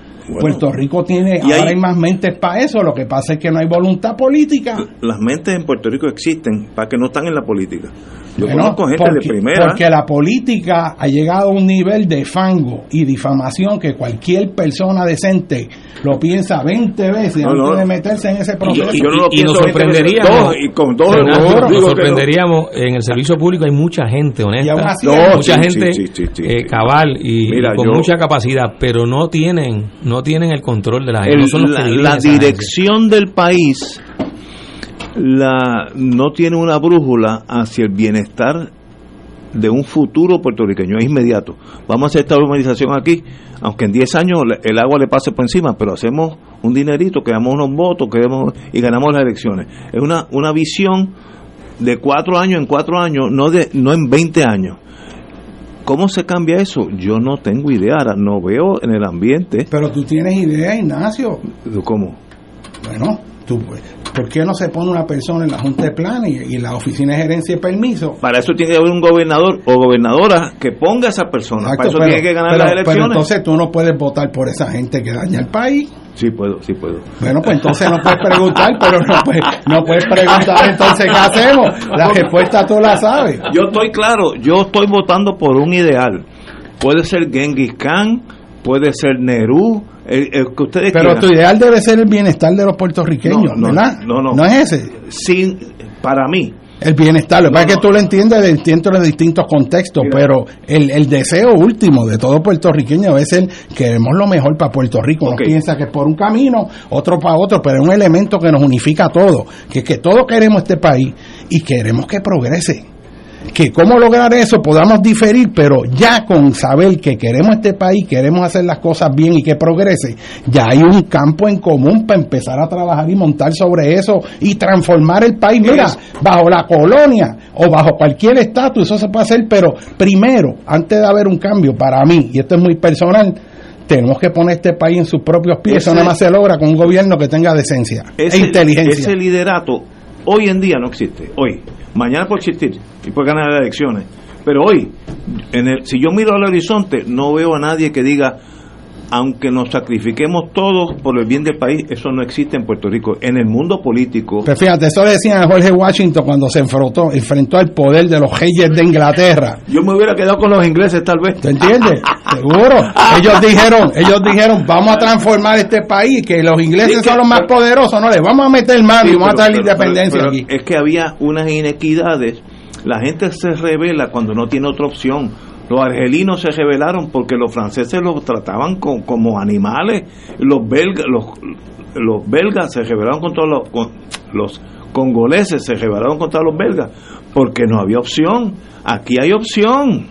Aquí ahí te dan un dinerito y, un, y, hay unos programas que ninguno de nosotros cinco sabe que existen. La gente pobre, la gente sabe, la gente pobre sí sabe de esos programas yo, yo tuve una prima, murió hace poco, desgraciadamente, que me dijo los, eh, pobres, pobres de verdad, los programas que de ayuda a esa gente pobre, nosotros no sabemos que existen. Y eso crea un votante inseguro, porque yo no voy a dejar esta teta de esta vaca Holstein que da una leche extraordinaria y aventurarme con Chencho que no sabe, ¿sabe? Sin embargo, e-, eso es un problema más insuficiente. No, no. Ahorita cuando no, vamos a una pausa. Eh, nos están cortando el tiempo. Empezamos a hablar de política y nos cortan el tiempo. Vamos a una pausa. Fuego Cruzado está contigo en todo Puerto Rico. Aquí la llama se enciende cada tarde a las 5 porque escuchas Radio Paz 810 AM, WKBM San Juan y retransmite en diferido WOROFM Corozal San Juan, la Casa de Fuego Cruzado, el programa de más credibilidad en la radio puertorriqueña. Oro 92.5 FM te invita al viaje Ruta del Vino Italia del 14 al 29 de octubre del 2023. Visitaremos las ciudades de Roma, Siena, Florencia, Venecia, Verona, Génova, Turín y Milán. El viaje incluye catas de vino en bodegas de la Toscana y Piamonte, traslados aéreo vía Iberia, hoteles cuatro estrellas, todos los desayunos, algunos almuerzos y cenas, autobús con aire acondicionado, guías, impuestos y cargos hoteleros. Información Culture Travel 787 569-2901 y 787-459-2025. Nos reservamos el derecho de admisión. Culture Travel, licencia 152AV90. La Parroquia de los Sagrados Corazones en la Avenida Esmeralda de Guaynabo le invitan a sus fiestas patronales comenzando el jueves 15 de junio con adoración continua en unión a la Parroquia Inmaculado Corazón de María. A las 6 de la tarde tendremos la hora santa, Eucaristía y Vigilia. El viernes 16 de junio, Día del Corazón de Jesús, habrá adoración hasta las 5 de la tarde. A esa hora saldremos de la parroquia al Santuario Nacional de Nuestra Señora, Madre de la Divina Providencia. El sábado 17 de junio, Día del Inmaculado Corazón de María, se celebrarán misas a las 7 de la mañana, 12 del mediodía y 7 de la noche.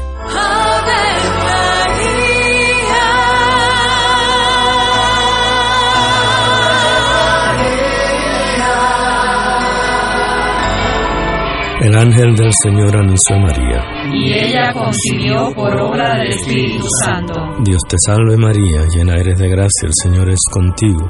Bendita tú eres entre todas las mujeres, y bendito es el fruto de tu vientre Jesús.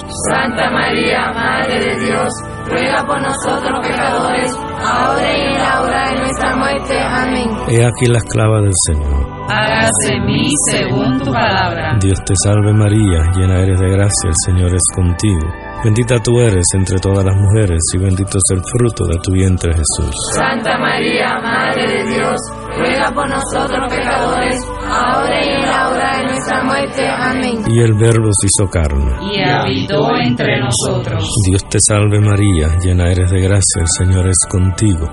Bendita tú eres entre todas las mujeres, y bendito es el fruto de tu vientre Jesús. Santa María, Madre de Dios, ruega por nosotros pecadores, ahora y en la hora de nuestra muerte. Amén. Ruega por nosotros, Santa Madre de Dios. Para que seamos dignos de alcanzar las promesas de nuestro Señor Jesucristo. Oremos.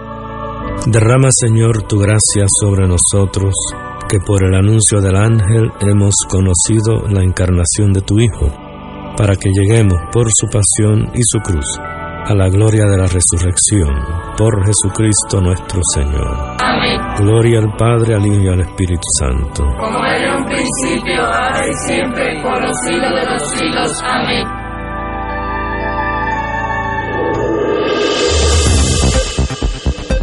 Y ahora continúa Fuego Cruzado.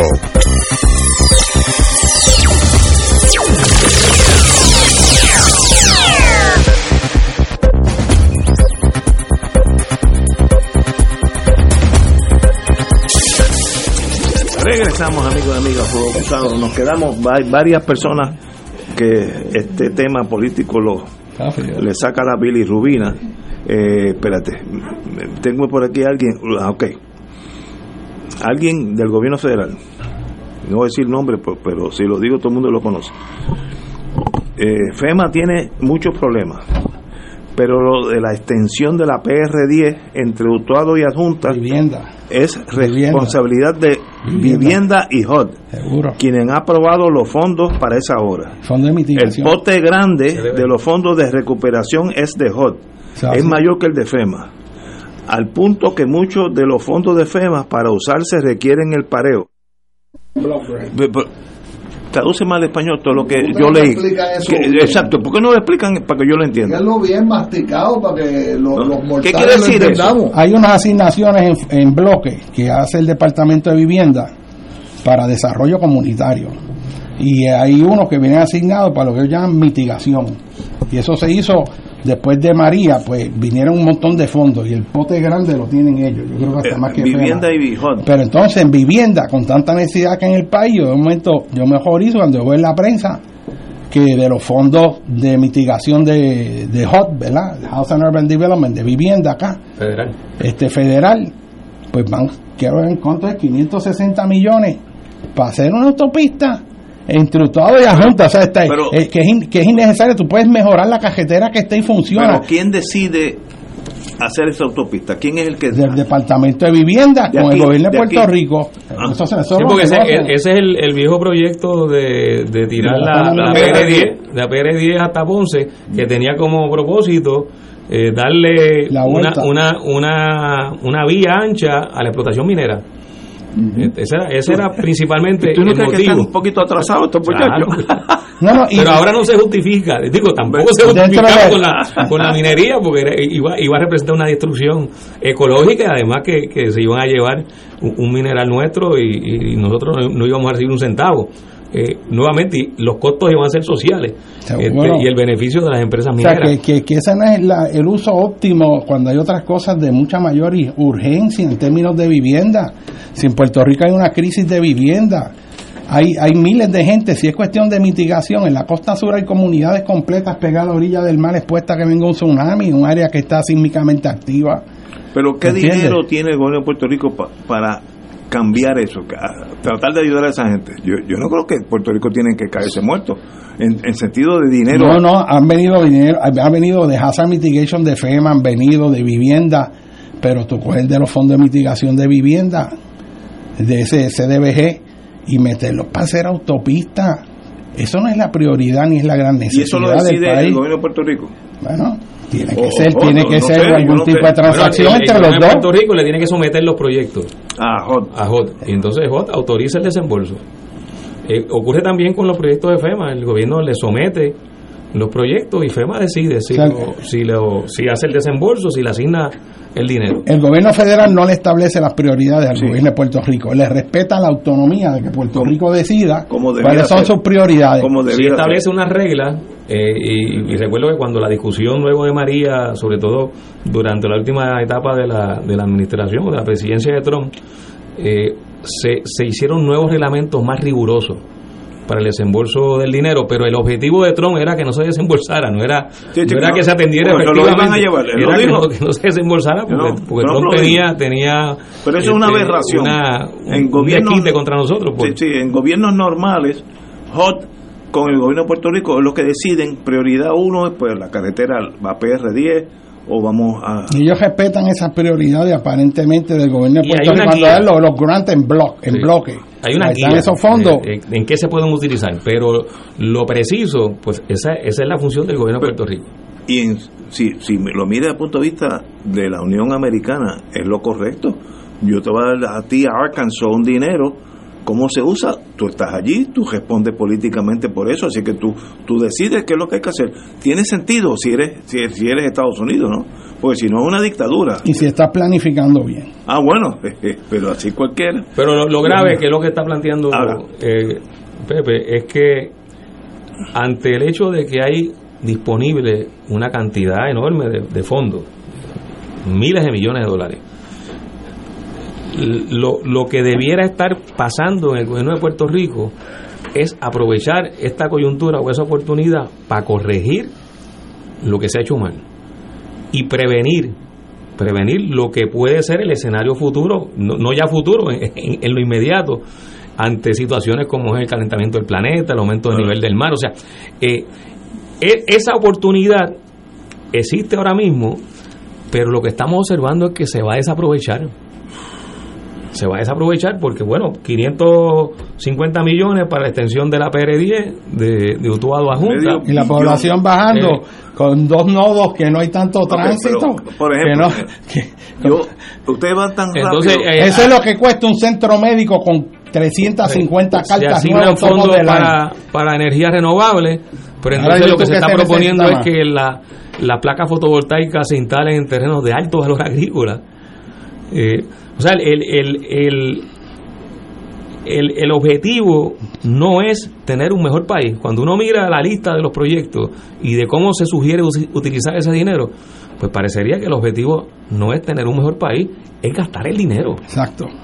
Pero gastarlo por gastarlo. Pero que lo gasten en cosas que sean productivas. Que lo invierta, pues exacto, pero, pero que se invierta precisamente en corregir lo que se hizo mal. Pues, mira, por ejemplo, yo, yo de planificación, obviamente ustedes se han dado cuenta, yo no sé nada. Hago preguntas, pero sin saber. Si tú guías el carro de la parada 22 hacia el colegio de abogados, que por ahí pasamos todo de vez en cuando, a diestra y siniestra, hasta casi llegar al partido, al, al colegio de abogados, tú vas a ver decenas de edificaciones vacías. Parece Beirut, parece que hubo una guerra y... y, eh, ok. No sería lógico, yo en mi ignorancia de planificación, hacer que eso sea viable residencialmente, comercialmente. Absolutamente, seguro que sí. Y, hace, hace 30 años que eso se está muriendo allí. ¿Y por qué no lo hacen? No tengo la menor idea, pero... Ah, pero ¿sabes dónde lo hacen? Isla Grande, que es el lugar de mayor riesgo en caso de terremoto. Pero ¿y por qué lo hacen allí? Es más fácil hacerlo allí. Ah. no, porque hay unos intereses económicos. Una persona que, ah, que tienen una gran influencia política en los dos partidos que son los que están decidiendo. No, no importa quién gane, ellos ganan. Oh, sí, sí. Pero esa, ese trecho... A veces en uno más que en otro, ¿verdad? Pero, ese trecho de la parada 22 hasta el colegio de abogados, ahí hay infraestructura de primera clase. Uno la mira, ahora están con, sin ventanas, con, el grafite, etcétera, pero mira la estructura, eso puede ser viable para los seres humanos. Mira, mira. Y llevan 20, 30 años cayéndose y, nadie le importa. Bueno, le importa sí, pero hay ejecución, no hay ejecución. El ejecutivo, o sea, no hay una visión de conjunto. El gobernador no sabe. El gobernador no sabe de eso y si no sabe cómo va, si el capitán del barco no sabe de todo eso, ¿cómo, cómo sabe para dónde lo va a llevar? Y eso no tiene que ver con el alcalde también. bueno, pero eso es menos. Lo que, pasa es que Puerto Rico necesita una visión de conjunto. Por ejemplo, estratégicamente en Puerto Rico, para ponerla en sus pies en el siglo XXI. Número uno, salvar los campos reconstruyendo sus cascos urbanos que están en lugares seguros. ¿Qué efecto tiene eso? Sobre todo en una población envejeciente. Que los viejitos, en vez de estar encejados en una casa por allá, en una urbanización, encejados con rejas, solo, frente a una televisión, puedan vivir en un área urbana donde hay comercio en el primer piso y multipiso, que ahí tienen su apartamento que ellos pueden bajar en el elevador, ir a la plaza, encontrarse con las demás gente y jugar domino, van a la farmacia que está al lado, eso potencia el comercio local. Y entonces encontramos lo que tú ves en las ciudades europeas, que todo el mundo viaja allí a disfrutar esa vida, porque, porque potencia el valor de la existencia, la interacción social, eso es algo que desarrolla la civilización, no es el aislamiento para estar viendo la telebasura a cual está expuesta el país. O sea, tenemos que, con un concepto de visión, de planificación, reconstruir ciudades, pero no almacenes de gente en cajones, ciudades que sean agradables, que tengan jardines, que tengan bibliotecas, que tengan lugares donde tú estés afuera. Espacios abiertos. Que espacios abiertos. Entonces, ¿por qué eso no se puede hacer? Mira, uno de los lugares mejores para hacer eso es Río Piedra que tiene un montón de bloques de edificios que ya cumplieron su vida útil, que no tienen valor histórico, y eso tú lo puedes hacer a nivel de cuadras, no el edificio solo, tú expropias la cuadra y haces un centro ahí, tú puedes meter un montón de gente en vivienda nueva, segura, si hay una emergencia médica, está ahí los servicios médicos, o sea, se mejora la calidad de vida con una conexión al tren urbano. Mira tú la barbaridad de hacer un tren para metérselo allí en Isla Grande a los negocios que van ahí, pero qué barbaridad es esa, usar los recursos de esa manera, viendo tanta necesidad en este país? ¿O es que usted cuando una sala de emergencia no tiene que estar allí horas esperando a ver si hay una cama y unos servicios deficientes? porque no hay recursos suficientes para pagarle al personal y que los puertorriqueños sean atendidos con decencia.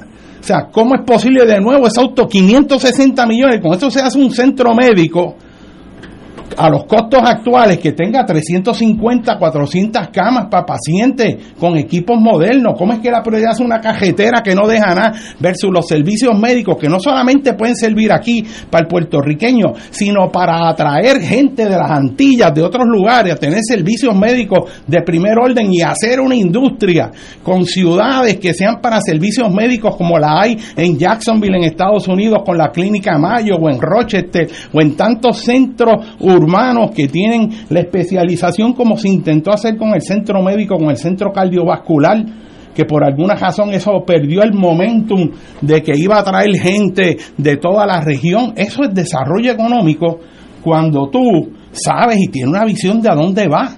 Pero esa visión no está aquí, lo que hay es una cosa de un fragmentada, vamos aquí, 10 casas aquí, va el gobernador y allí 20 casas más, mira qué maravilla, estas son de PVC, estas son de... O sea, no hay, entonces, eso con desarrollo urbano, ¿verdad? Entonces, si dejan los campos y no los, no los destruye, los pone a producir, porque ese terreno hay que ponerlo a producir para el país. Segundo, nosotros tenemos que hacer un cambio radical en la educación. Mientras más chavos entran, o sea, en términos generales, el desempeño no es un desempeño de excelencia. Nosotros estamos con una excelencia global. Eso no quiere decir que no haya maestros de excelencia y estudiantes de excelencia, pero es mayormente a pesar de y no debido a que nosotros podemos educar sólido, con una base sólida para un país, seguro que sí que lo podemos hacer. Pero nos quedamos ahí. Educación elemental, escuela intermedia, hay que transformar todo eso, hay que transformar a los que enseñan a los maestros también. O sea, hay que aquí es una revolución de la inteligencia para poner a Puerto Rico como punta de lanza. Puerto Rico podría ser un modelo de cómo enfrentar los retos en las islas a través del mundo ante los retos del siglo XXI. Uso de energía, planificación sostenible, la oportunidad está ahí, ¿tú sabes por qué? Porque en el ciclo de vida de las ciudades, las ciudades se crean, se desarrollan y porciones de esas ciudades se van envejeciendo y deteriorando. Ya nosotros, en los próximos 30 años, 40 años, vamos a completar el ciclo de que ya la infraestructura que se hizo de acueducto, de los tubos, que ya está fallando, va a colapsar los sistemas pluviales ya están colapsando, llevan más de 60, 70 años ahí sin mantenimiento prácticamente. Las casas que se hicieron en los 50, en los 60, sobre todo las que están en el perímetro costero, ya han sufrido daño, están expuestas al salitre. El tratar de arreglarla puede costar más que hacerlas nuevas. Áreas como Cataño, lugares que están a nivel del mar, zonas de alto riesgo alzan el nivel del mar, la marejada, maremoto, peligros geológicos inducidos por terremotos. De ahí lo que podemos hacer es, cada vez que venga un evento, cada vez que se deteriore una infraestructura, se adquiere ese terreno y no se reconstruye ahí y ahí nos vamos saliendo gradualmente de las zonas de peligro. ¿Y dónde se construye lo nuevo? En zonas seguras, terreno firme, que no se deslizan, que sabemos cuáles son pero ¿por qué tenemos que meternos a la orilla del mar para que ahora tengamos que pedirle a FEMA que gaste cientos de millones en hacer bajeras para controlar la erosión de playas si es que le metimos las casas al frente? Es una falsa sensación de seguridad. Exacto. eso no, garantiza. o sea, hay maneras, pero esa visión, pregúntale a la gente del gobierno que están haciendo con eso si la tienen. ¿Dónde está el plan para reemplazo del ciclo de vida de las ciudades en Puerto Rico? En los últimos 50 años los dos gobiernos que se han turnado en, el poder tienen como prioridad alguna de las cosas que ustedes han analizado aquí? Yo creo que no. Yo creo que es otro mundo que se mueve con otras directrices. La, Improvisando, va a crear tantos empleos, el contrato se lo va a llevar chencho y se quedó ahí. sean populares o sean PNP a, veces se da algo que, que, yo pienso que es esquizofrénico. Cuando uno lee los programas electorales de los partidos políticos uno se percata de hecho se sorprende de la gran coincidencia que hay en muchos temas Sí, estoy planteando. O sea, eh, el programa del PNP, del Partido Popular, del PIB, en las tiene muchas cosas ciudad, paralelas. Eh, hay muchos elementos en que hay coincidencia en lo que se recomienda. Lo que pasa es que los programas electorales de los dos partidos que han gobernado en Puerto Rico no son la guía del gobierno. No lo son. Veo, veo. La burocracia corre. El, programa electoral eh, cumple el propósito de presentar un documento, es algo formal es algo pro forma. De hecho, primero eligen al gobernador y después al, el candidato y después van a hacer Pero cuando uno examina lo que hizo ese programa y lo que hizo ese partido una vez ganó las elecciones, hay una diferencia del cielo a la tierra. Aún con su propio programa. No, de eso yo por lo, por lo menos yo he leído mucho uno de los programas y cuando pasan cuatro o ocho años no pasa nada el programa es una un como leer un magazine bonito sí, bonito, pero ¿Qué soluciones, si alguna hay? Ya la gente joven empezó a buscar las soluciones. Mis cuatro hijos, mis siete nietos desaparecieron de Puerto Rico, se fueron, echaron raíces en Estados Unidos. en New Hampshire, quizás creamos un país que ellos entonces quieran venir para acá porque es tan bueno vivir en Puerto Rico. Bueno, pero, porque lo hemos transformado. Pero recuérdate que el mundo de ellos funciona. Si este país vivir aquí, los recursos que nosotros tenemos, nada más el clima, la temperatura, la belleza del paisaje, que de hecho tenemos que reconstruirla porque el feísmo de estar metiendo cuantos rótulos hay en todos lados, cuánta toje celular donde no va, todo eso afecta a la calidad de vida. No tiene que ser así. Todo eso se puede cambiar para que funcione para el país. Pero ustedes, ustedes dos, que son los planificadores de la familia. Bueno, yo no soy planificador, pero. Pero tú te pasas. Ustedes los dos están. hay que darle el diploma. Sí, sí, hay que darle un diploma yo, como padezco de ser práctico, que es un defecto y una cualidad que he tenido toda mi vida, ok, entendí. ¿Qué vamos a hacer mañana? No, ya yo entendí el problema. Eso era mi jefe en general. No me hables más, ya yo entendí. ¿Qué tú, ¿Qué tú vas a hacer? Entonces, mejor es que tú vinieras con una solución, porque el problema es un llame de escribirlo. Ahora, ¿qué vas a hacer? Yo no veo en el horizonte nuestro para, para my regret, para mi dolor, que haya un espíritu de crear un nuevo Puerto Rico. Lo hay, lo hay, lo hay. Yo no lo veo en ningún sitio. Pues aquí tiene los personas, ah, tres personas que tenemos, no, no, pero, pero, lo hay. Necesita un movimiento que ese Puerto Rico se mueva como se movió para votar la Marina de, de Vieques, que era un movimiento que era indetenible. No, por balas que tuviera el Navy, no tenía balas para matar tanta gente. O sea, si tú no creas esa, ese movimiento social, que se manifiesta en las calles si necesario, pues tú vas a estar en un plano académico arreglando el mundo, pero doña Yuya no sabe que tú existes. yo creo que lo de la PR10 es un error. pero si nadie lo dice, la, la, van a hacer. no, pero es que aunque lo diga, lo, lo van a. La fuerza esa, te van a meter la fuerza de choque. porque han tenido que los grupos que defienden el ambiente meterse? Y tratar de hacer que el gobierno cumpla las leyes. Y lo que ocurre es que le entran a tiro los mismos policías que pusieron allí este privatizador y no le ha pasado nada. Y la prensa los demoniza.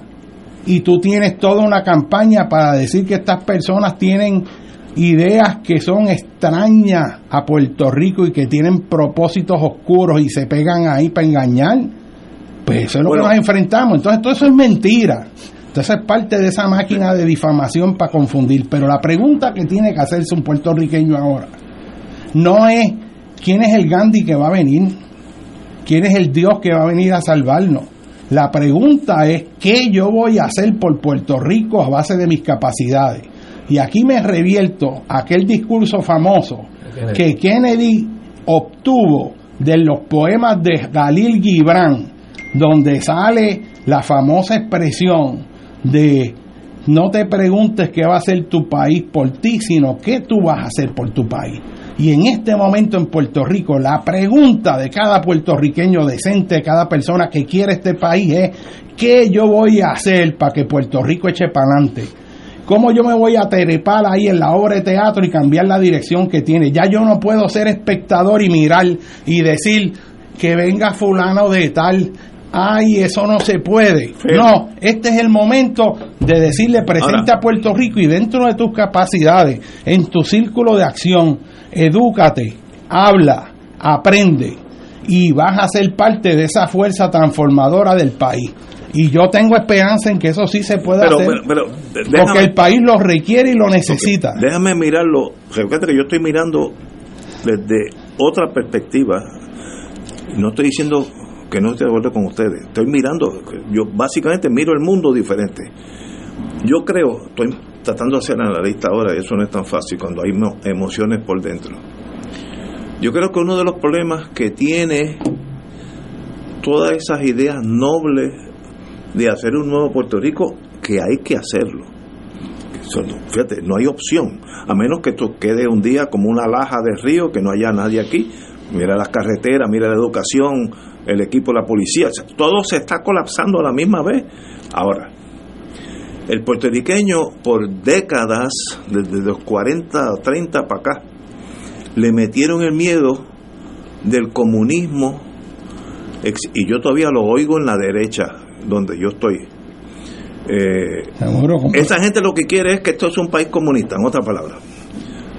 Imagínate, imagínate que clase análisis. Pero, okay, pero, esa gente vota y tiene dinero, así que ahora, ahora este, hay que hacer no, no, pero no, hay que hacer una propaganda y para eso es los programas como estos donde la gente entienda que los planificadores como ustedes son tan buenos puertorriqueños como los mejores puertorriqueños que existen y no están ligados a derrocar el sistema americano para adoptar el soviético. Me, estoy yendo a la Guerra Fría, el soviético, mira. que eso no existe. yo lo sé, pero háblate en la derecha y bueno, porque, son niños. No, ok, pero esos niños votan y tienen mayoría.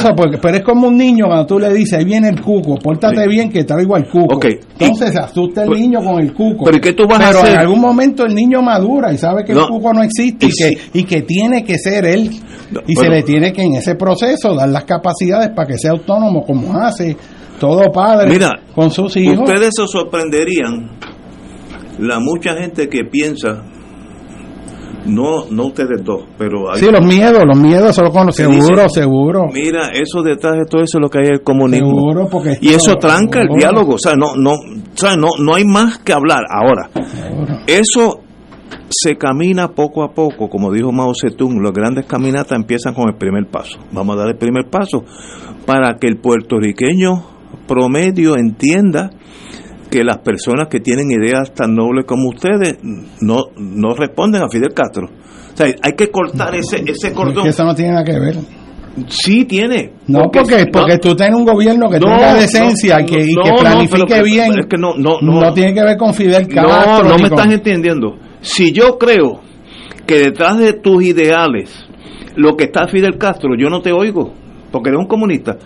Tú te sorprendería a la gente que piensa así, yo estoy en ese mundo. Pero por eso es la desinformación que te bombardean con eso. Pero para eso tiene que haber educación, programas como este. Así mismo. Porque que se abran las mentes y piensen que por primera vez se atrevan a pensar y empiecen a razonar. Primero que aquel comunismo de ya en, yo tengo un amigo que viaja mucho porque tiene negocios en Moscú el capitalismo es más salvaje en Moscú que en Washington DC, hay menos reglamentos, más salvaje. Pues eh, aquel mundo donde nosotros nos creamos y nos crearon el DNA de que el mundo se divide entre los buenos, que son los norteamericanos, y los malos, que son los soviéticos, Stalin, esa gente que matan gente por vacilar.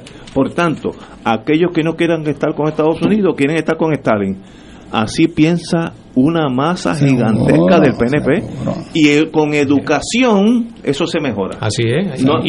y, los mismos procesos sociales, o sea, la, misma realidad también va tumbando toda esa serie de, de la juventud tiene menos miedo que nosotros. O sea la acusación de, de, irse por, por la rama que, que es pues, pues acusar a alguien ponerle un mote de este es comunista asumiendo de que eso es negativo ¿verdad? Eso es más viejo que el frío. A Towell el último gobernador norteamericano lo acusaron de bolchevique.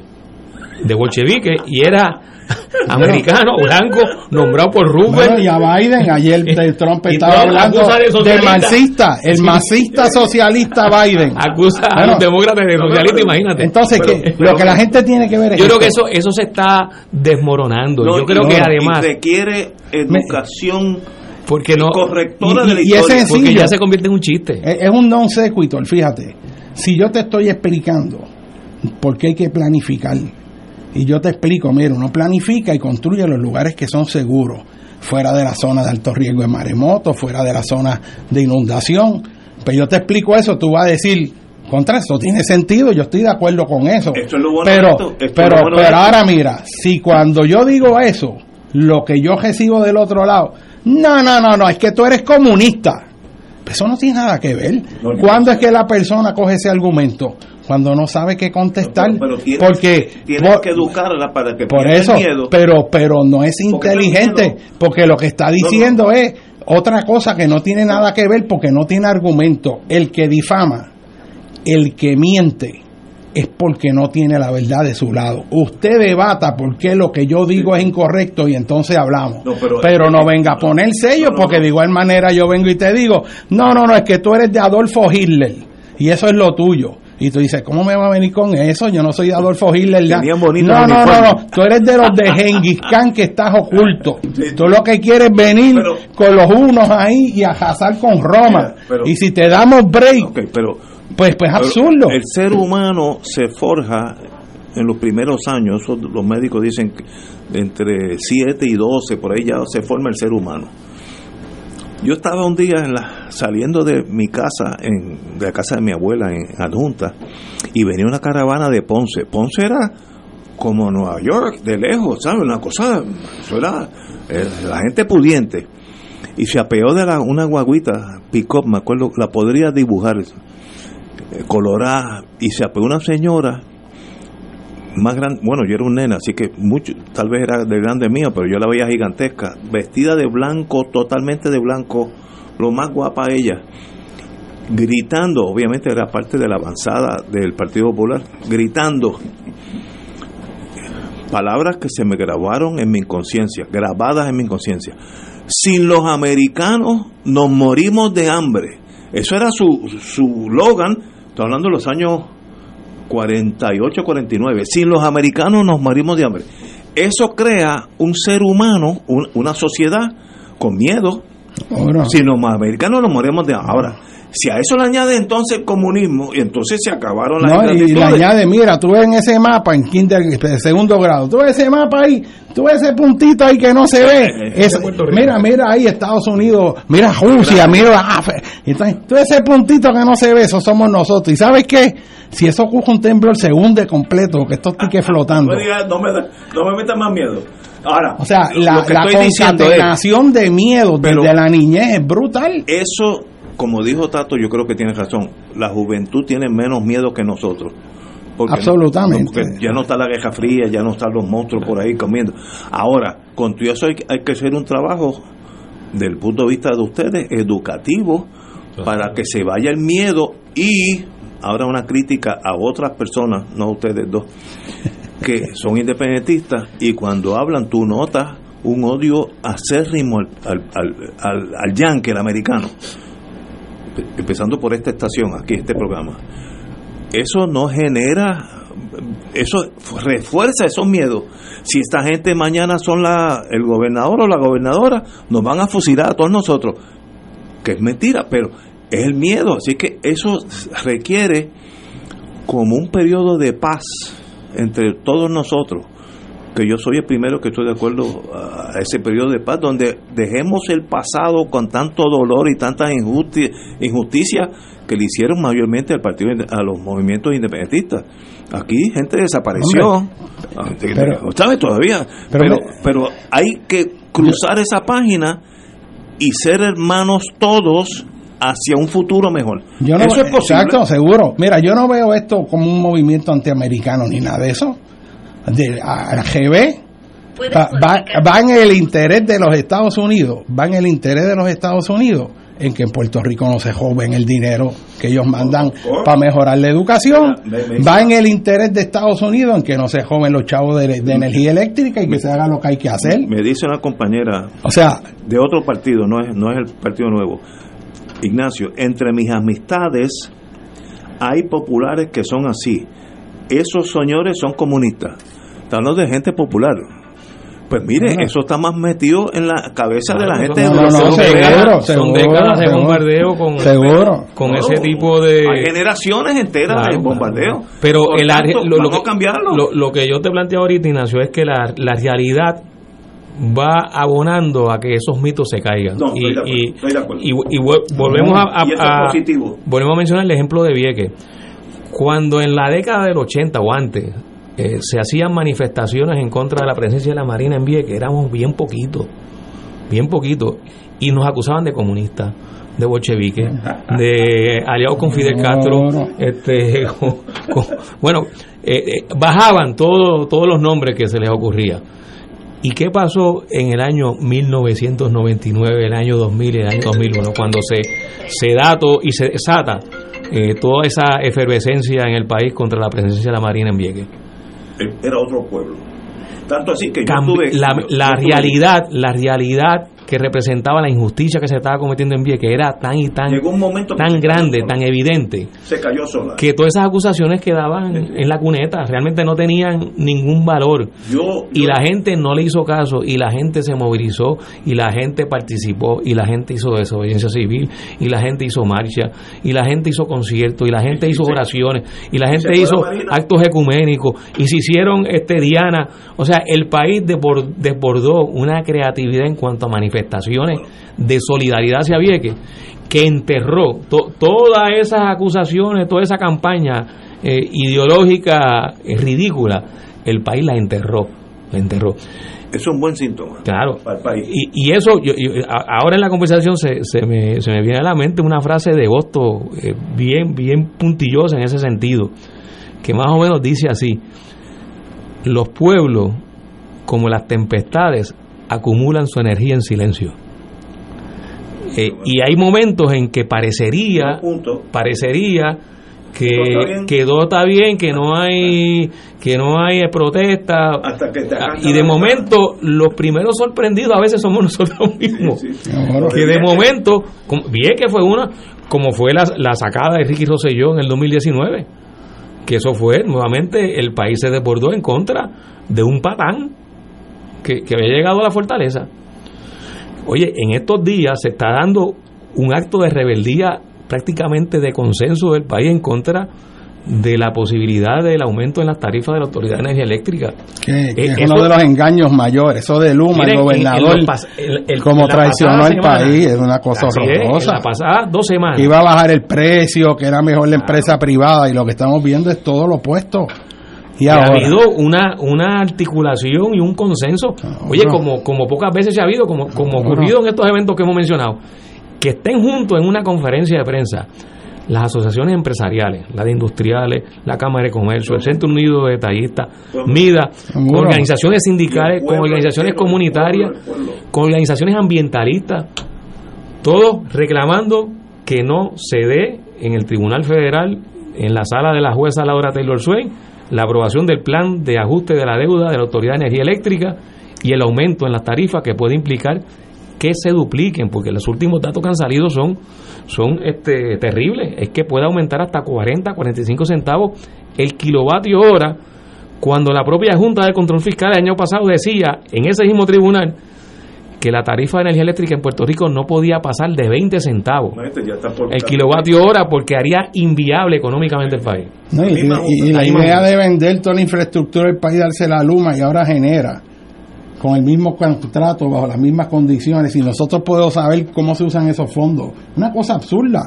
Y ahora todo lo hemos pagado nosotros, ellos se llevan la ganancia y ahora vamos a estar pagando por 40 años más una cantidad excesiva. Y si sube el petróleo a nivel global, eso, pues eso aún va a subir más todavía. llevaría ¿Ah? 500 mil personas menos en Puerto Rico. Bajaríamos de 3.2 a 2.7. O movernos de lleno energía solar. O, eh, ah, y usar los techos de las casas. Tenemos que ir a una pausa y regresamos con Fuego Cruzado. Fuego Cruzado está contigo en todo Puerto Rico. Oro 92.5 FM te invita al viaje Ruta del Vino Italia del 14 al 29 de octubre del 2023. Visitaremos las ciudades de Roma, Siena, Florencia, Venecia, Verona, Génova, Turín y Milán. El viaje incluye catas de vino en bodegas de la Toscana y Piamonte, traslados aéreo vía Iberia, hoteles cuatro estrellas, todos los desayunos, algunos almuerzos y cenas, autobús con aire acondicionado, guías, impuestos y cargos hoteleros. Información Culture Travel 787 569-2901 y 787-459-2025. Nos reservamos el derecho de admisión. Culture Travel, licencia 152 AV90. Radio Paz te ofrece el mejor motivo para levantarte temprano y disfrutar el comienzo de un nuevo día de lunes a viernes con Enrique Liboy y Radio Paz en la mañana. La dosis perfecta de noticias, deportes y éxitos musicales de todos los tiempos, humor y curiosidades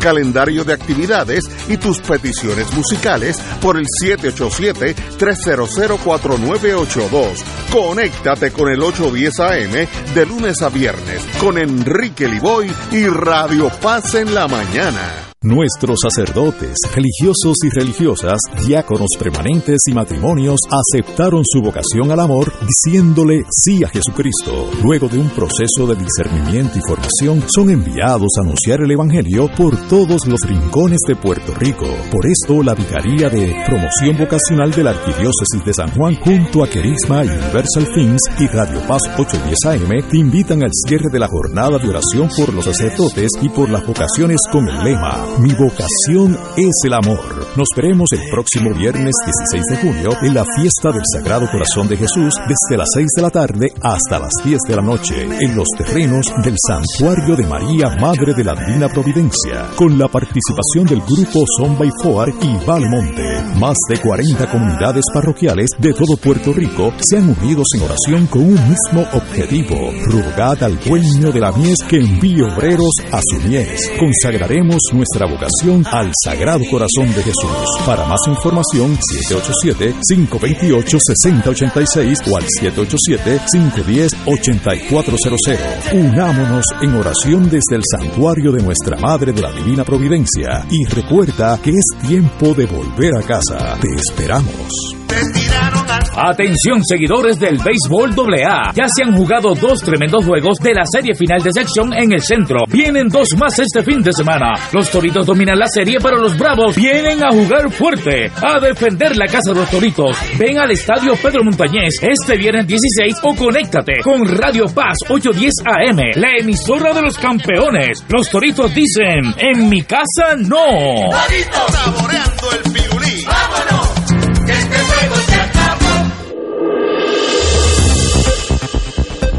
Y ahora continúa Fuego Cruzado.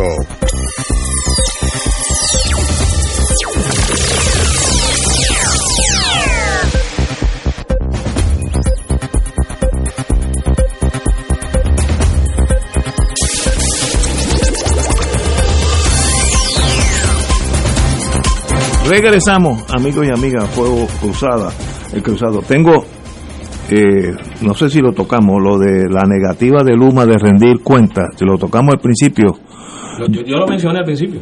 Yo creo que eh, es una falta mayor cuando una compañía que está administrando un bien público dice, yo no tengo que decirle a los nativos, porque parte de la premisa ahí hay un discrimen, quiénes tienen electricidad y quiénes no tienen porque porque no no no, no nos conviene o no, no le conviene al pueblo. No sé, no, no, sé cuál es la tesis para partir de esa premisa. Ahora por eso es que cada cuatro años nosotros votamos por un gobernador que va a decirle ven acá cómo se llama casa este o como el, el nuevo jefe saca. Saca. Yo creo que una vez, todos los domingos esté al día todo lo que pasó la semana anterior. Te voy a dar siete días de, de gabela. Ahora, el domingo por la mañana, si yo aprieto un botón, voy a saber exactamente cuánta gente se quedaron.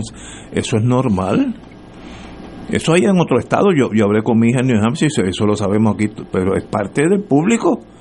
Porque hay, porque hay que mantener un secreto. Tú mantienes un secreto cuando uno quiere que se sepa la verdad. Esa es la única razón de un secreto. Así que Luma no quiere que se sepan lo deficientes que son. No, si son deficientes, son deficientes. Mire, yo tengo un gran cariño por un doctor que me, me todas las, dos veces que he ido allí me ha dado malas noticias. Pero qué bueno. Peor es que te diga, no, Ignacio, muchacho, tú estás entero, muchacho, no, no tienes nada que hacer. La primera vez me costó una operación en Nueva York y la segunda vez me costó radiación aquí en el auxilio mutuo. ¡Qué bueno! Malas noticias, sí, que se preocupa uno, sí, pero peor es que pase nada, nada y siga uno por ahí para abajo. Y Puerto Rico está así, necesitamos tropezar con la realidad. Y si hay que posponer la PR10 porque hay que hacer un hospital, pues vamos todos a estar de parte de eso. Eso es una cosa tan obvia el maltrato que sufren los puertorriqueños con los seguros médicos, que te dan para bañar el pejo, para hacerte manicure, pero cuando tú necesitas que se haga un estudio, este, un MRI o algo importante, tú tienes que buscar 20 justificaciones y esperar una o dos semanas, no importa la urgencia en lo que te aprueban y eso. y, entonces tú tienes que pagar. Y entonces, ¿cómo es posible que eso esté ocurriendo? Hay mucha gente con pocos recursos que no recibe la asistencia que se merece cuando aquí podemos tener un sistema universal de salud, hay grupos de médicos que están trabajando por ello hay propuestas, y, hay propuestas, o sea, eso eso son cosas que van a tocar la vida de cada puertorriqueño y volver a darle acceso a servicios de salud de verdad. La salud no puede ser un negocio. Y, entonces tiene que ser un, servicio como la luz o el agua. Seguro, así mismo es. No pero, puede ser un negocio. Pero ese centro médico, ¿cómo es que preferimos darle 560 millones ahí a unas cajeteras que no se necesitan y cientos de y las casas están acostando cada una de los de interés social sobre 200 mil pesos ¿qué es eso? y entonces no hay visión no hay un plan integral con prioridades no hay un sentido de prioridades en Puerto Rico. ¿eh? Ahí hay 40 millones por una iglesia que, que, le dieron ahí este, de unos fondos de, ah, que aprobó 40 millones. Y tú dices, pero esa es la prioridad dentro de las necesidades de la gente. Yo no sé cómo los van a emplear, pero tú ves donde quiera que tú miras Tú dices, pero espérate que hay otros lugares que hay unas necesidades urgentes. ¿Qué pasó? Que no es una visión de conjunto, sino que el que pudo coger un bloque acá lo cogió, el que cogió otro allá, pero no hay un, no hay un capitán manejando un barco que tenga rumbo. Cada uno está sobreviviendo como pueda. pero así tú no echas un país para adelante. Mi tesis es que inconscientemente Puerto Rico está buscando esa, ese capitán o capitana, porque hoy en día puede ser hombre mujer. Nosotros estamos buscando a alguien que yo me acueste y diga, aunque no está en mi partido, yo sé que esta persona, hombre o mujer, va a ser lo mejor que haya que hacer para Puerto Rico. Hoy, esta noche, mientras yo estoy durmiendo, yo sé que hay alguien nosotros no tenemos. Si se sugiere esa persona y no es del partido que tú siempre votas, no ¿tú le darías el voto? Sí, sí, si no me, si no, ah, me si, si, no me toca la estadidad. Eh, una cosa no tiene que ver con la estadidad. No tiene que ver. No, nada. Para mí ahora la, la necesidad del país es ¿Cómo, crítico. ¿Cómo tenemos un gobierno decente? Que no haya saqueo y que esté la inteligencia gobernando para el bien común. va a estar mejor. Y si hacemos eso, entonces podemos... Y luego hablamos de estatus, luego los... ¿sabes? No, este, pero hay que... Mira, el desastre, o sea, los oficiales del gobierno actual tienen que venir los americanos para meter preso a los estadistas. O sea, es una cosa que dice, o sea, el enemigo mayor de, la estadidad en Puerto Rico no son los comunistas de, de Fidel Castro ni los estalinistas, el enemigo de la estadidad son los que se han apoderado de ese partido para explotarlo y enriquecerse haciendo el cuento a la gente que bendito, tal vez de buena fe, se creen que es la única manera en que eso, eso va a venir. ¿Se entiende? Cuando el que quiere ser estadista en el análisis final lo que tiene que hacer es coger un avión y va para allá. No, pero no hay problema. Y cuando quiera volver, vuelve. O sea, si es lo mismo. Pero pues tú, puedes tener un gobierno aquí que aunque gane las elecciones pero que haya decencia no, y respeto y no vamos no va a hacer nada en torno a la alejarnos de Estados Unidos, porque eso eh, en el puertorriqueño está ligado a los intereses emocionales. Seguro no, y Puerto Rico puede avanzar mucho dentro de la condición actual y, cuando se ponga en sus propios pies va a estar en libertad de él mismo, superar los miedos, porque si se empodera en sí mismo dentro de las condiciones actuales, no va a tener que entonces depender. Pero un hijo que depende de los padres y de momento él dice, pero espérate, yo puedo trabajar y yo puedo producir. Ahora no me tienen que dar el baby food que me daban. La muralla que yo veo eso es 60 años de eh, atornar la disidencia, ligarla a, los gobiernos totalitarios de Latinoamérica, eh, Fidel Castro. Eh, eso es, no, eso está Sí, pero esa es la generación de nosotros. Eso, ha ido cambiando. Eso ha cambiado. Los jóvenes eso no es así. Nuevamente, si uno mira solamente en el tema, en el tema electoral, uno ve los datos de las elecciones del 2012, el bipartidismo sacó 96%. La mayoría, la abrumadora mayoría del electorado votó por el PNP y el Partido Popular en el 2012. En el 2020 se redujo en un 32%, bajó de 96 a 64%. Por la ineptitud y por la corrupción. Porque, porque la, gente se va dando cuenta, exacto, se va dando cuenta que no se puede seguir haciendo lo mismo si queremos cambiar las cosas. Y la forma de cambiar las cosas es cogiendo a las personas, a los grupos o a las organizaciones que tengan esa vocación y que le presenten al país lo que es una senda de futuro para Puerto Rico para atender sus grandes desafíos que en ese proceso, desde mi punto de vista como independentista, yo no tengo la menor duda de que en la medida en que probemos que somos capaces de atender y resolver los problemas, va a ser obvio que con más poderes vamos a hacer muchísimo más. O sea, ¿por qué mantenernos como un país que tiene limitado su capacidad política cuando teniendo toda la capacidad política y todos los poderes podemos aprovechar no solo el vínculo con Estados Unidos, que los independentistas siempre hemos planteado que hay que mantener ese vínculo. Los independentistas siempre hemos planteado que nuestro aliado es el pueblo norteamericano.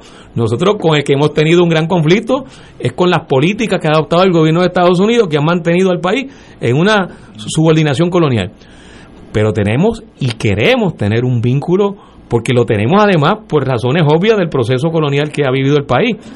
Pero la, la posibilidad de la independencia permite que tengamos mayores vínculos políticos, económicos, culturales, comerciales con el resto del mundo. Es decir, es integrarnos al mundo.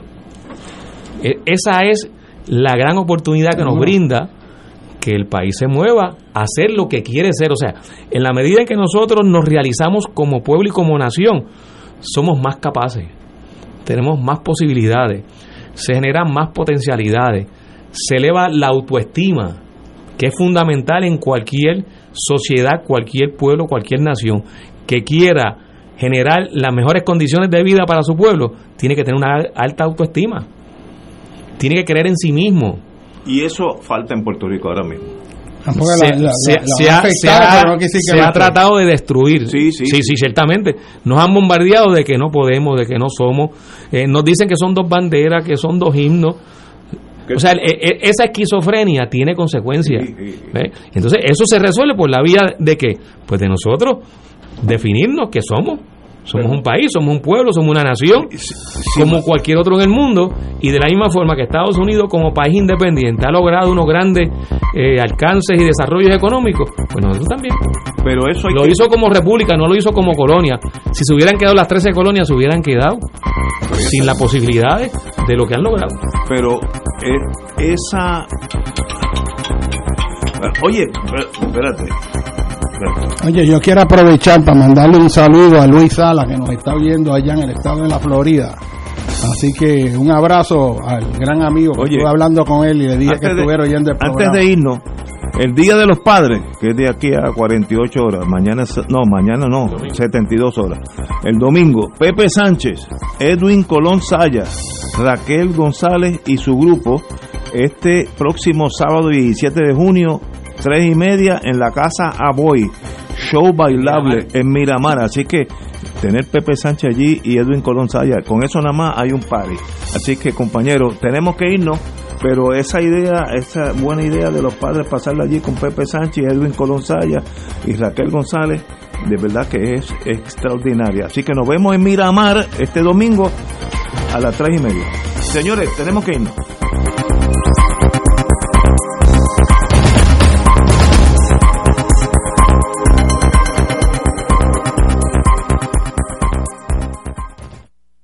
Las manifestaciones vertidas en el pasado programa no son necesariamente de la responsabilidad de Radio Paz ni de sus auspiciadores.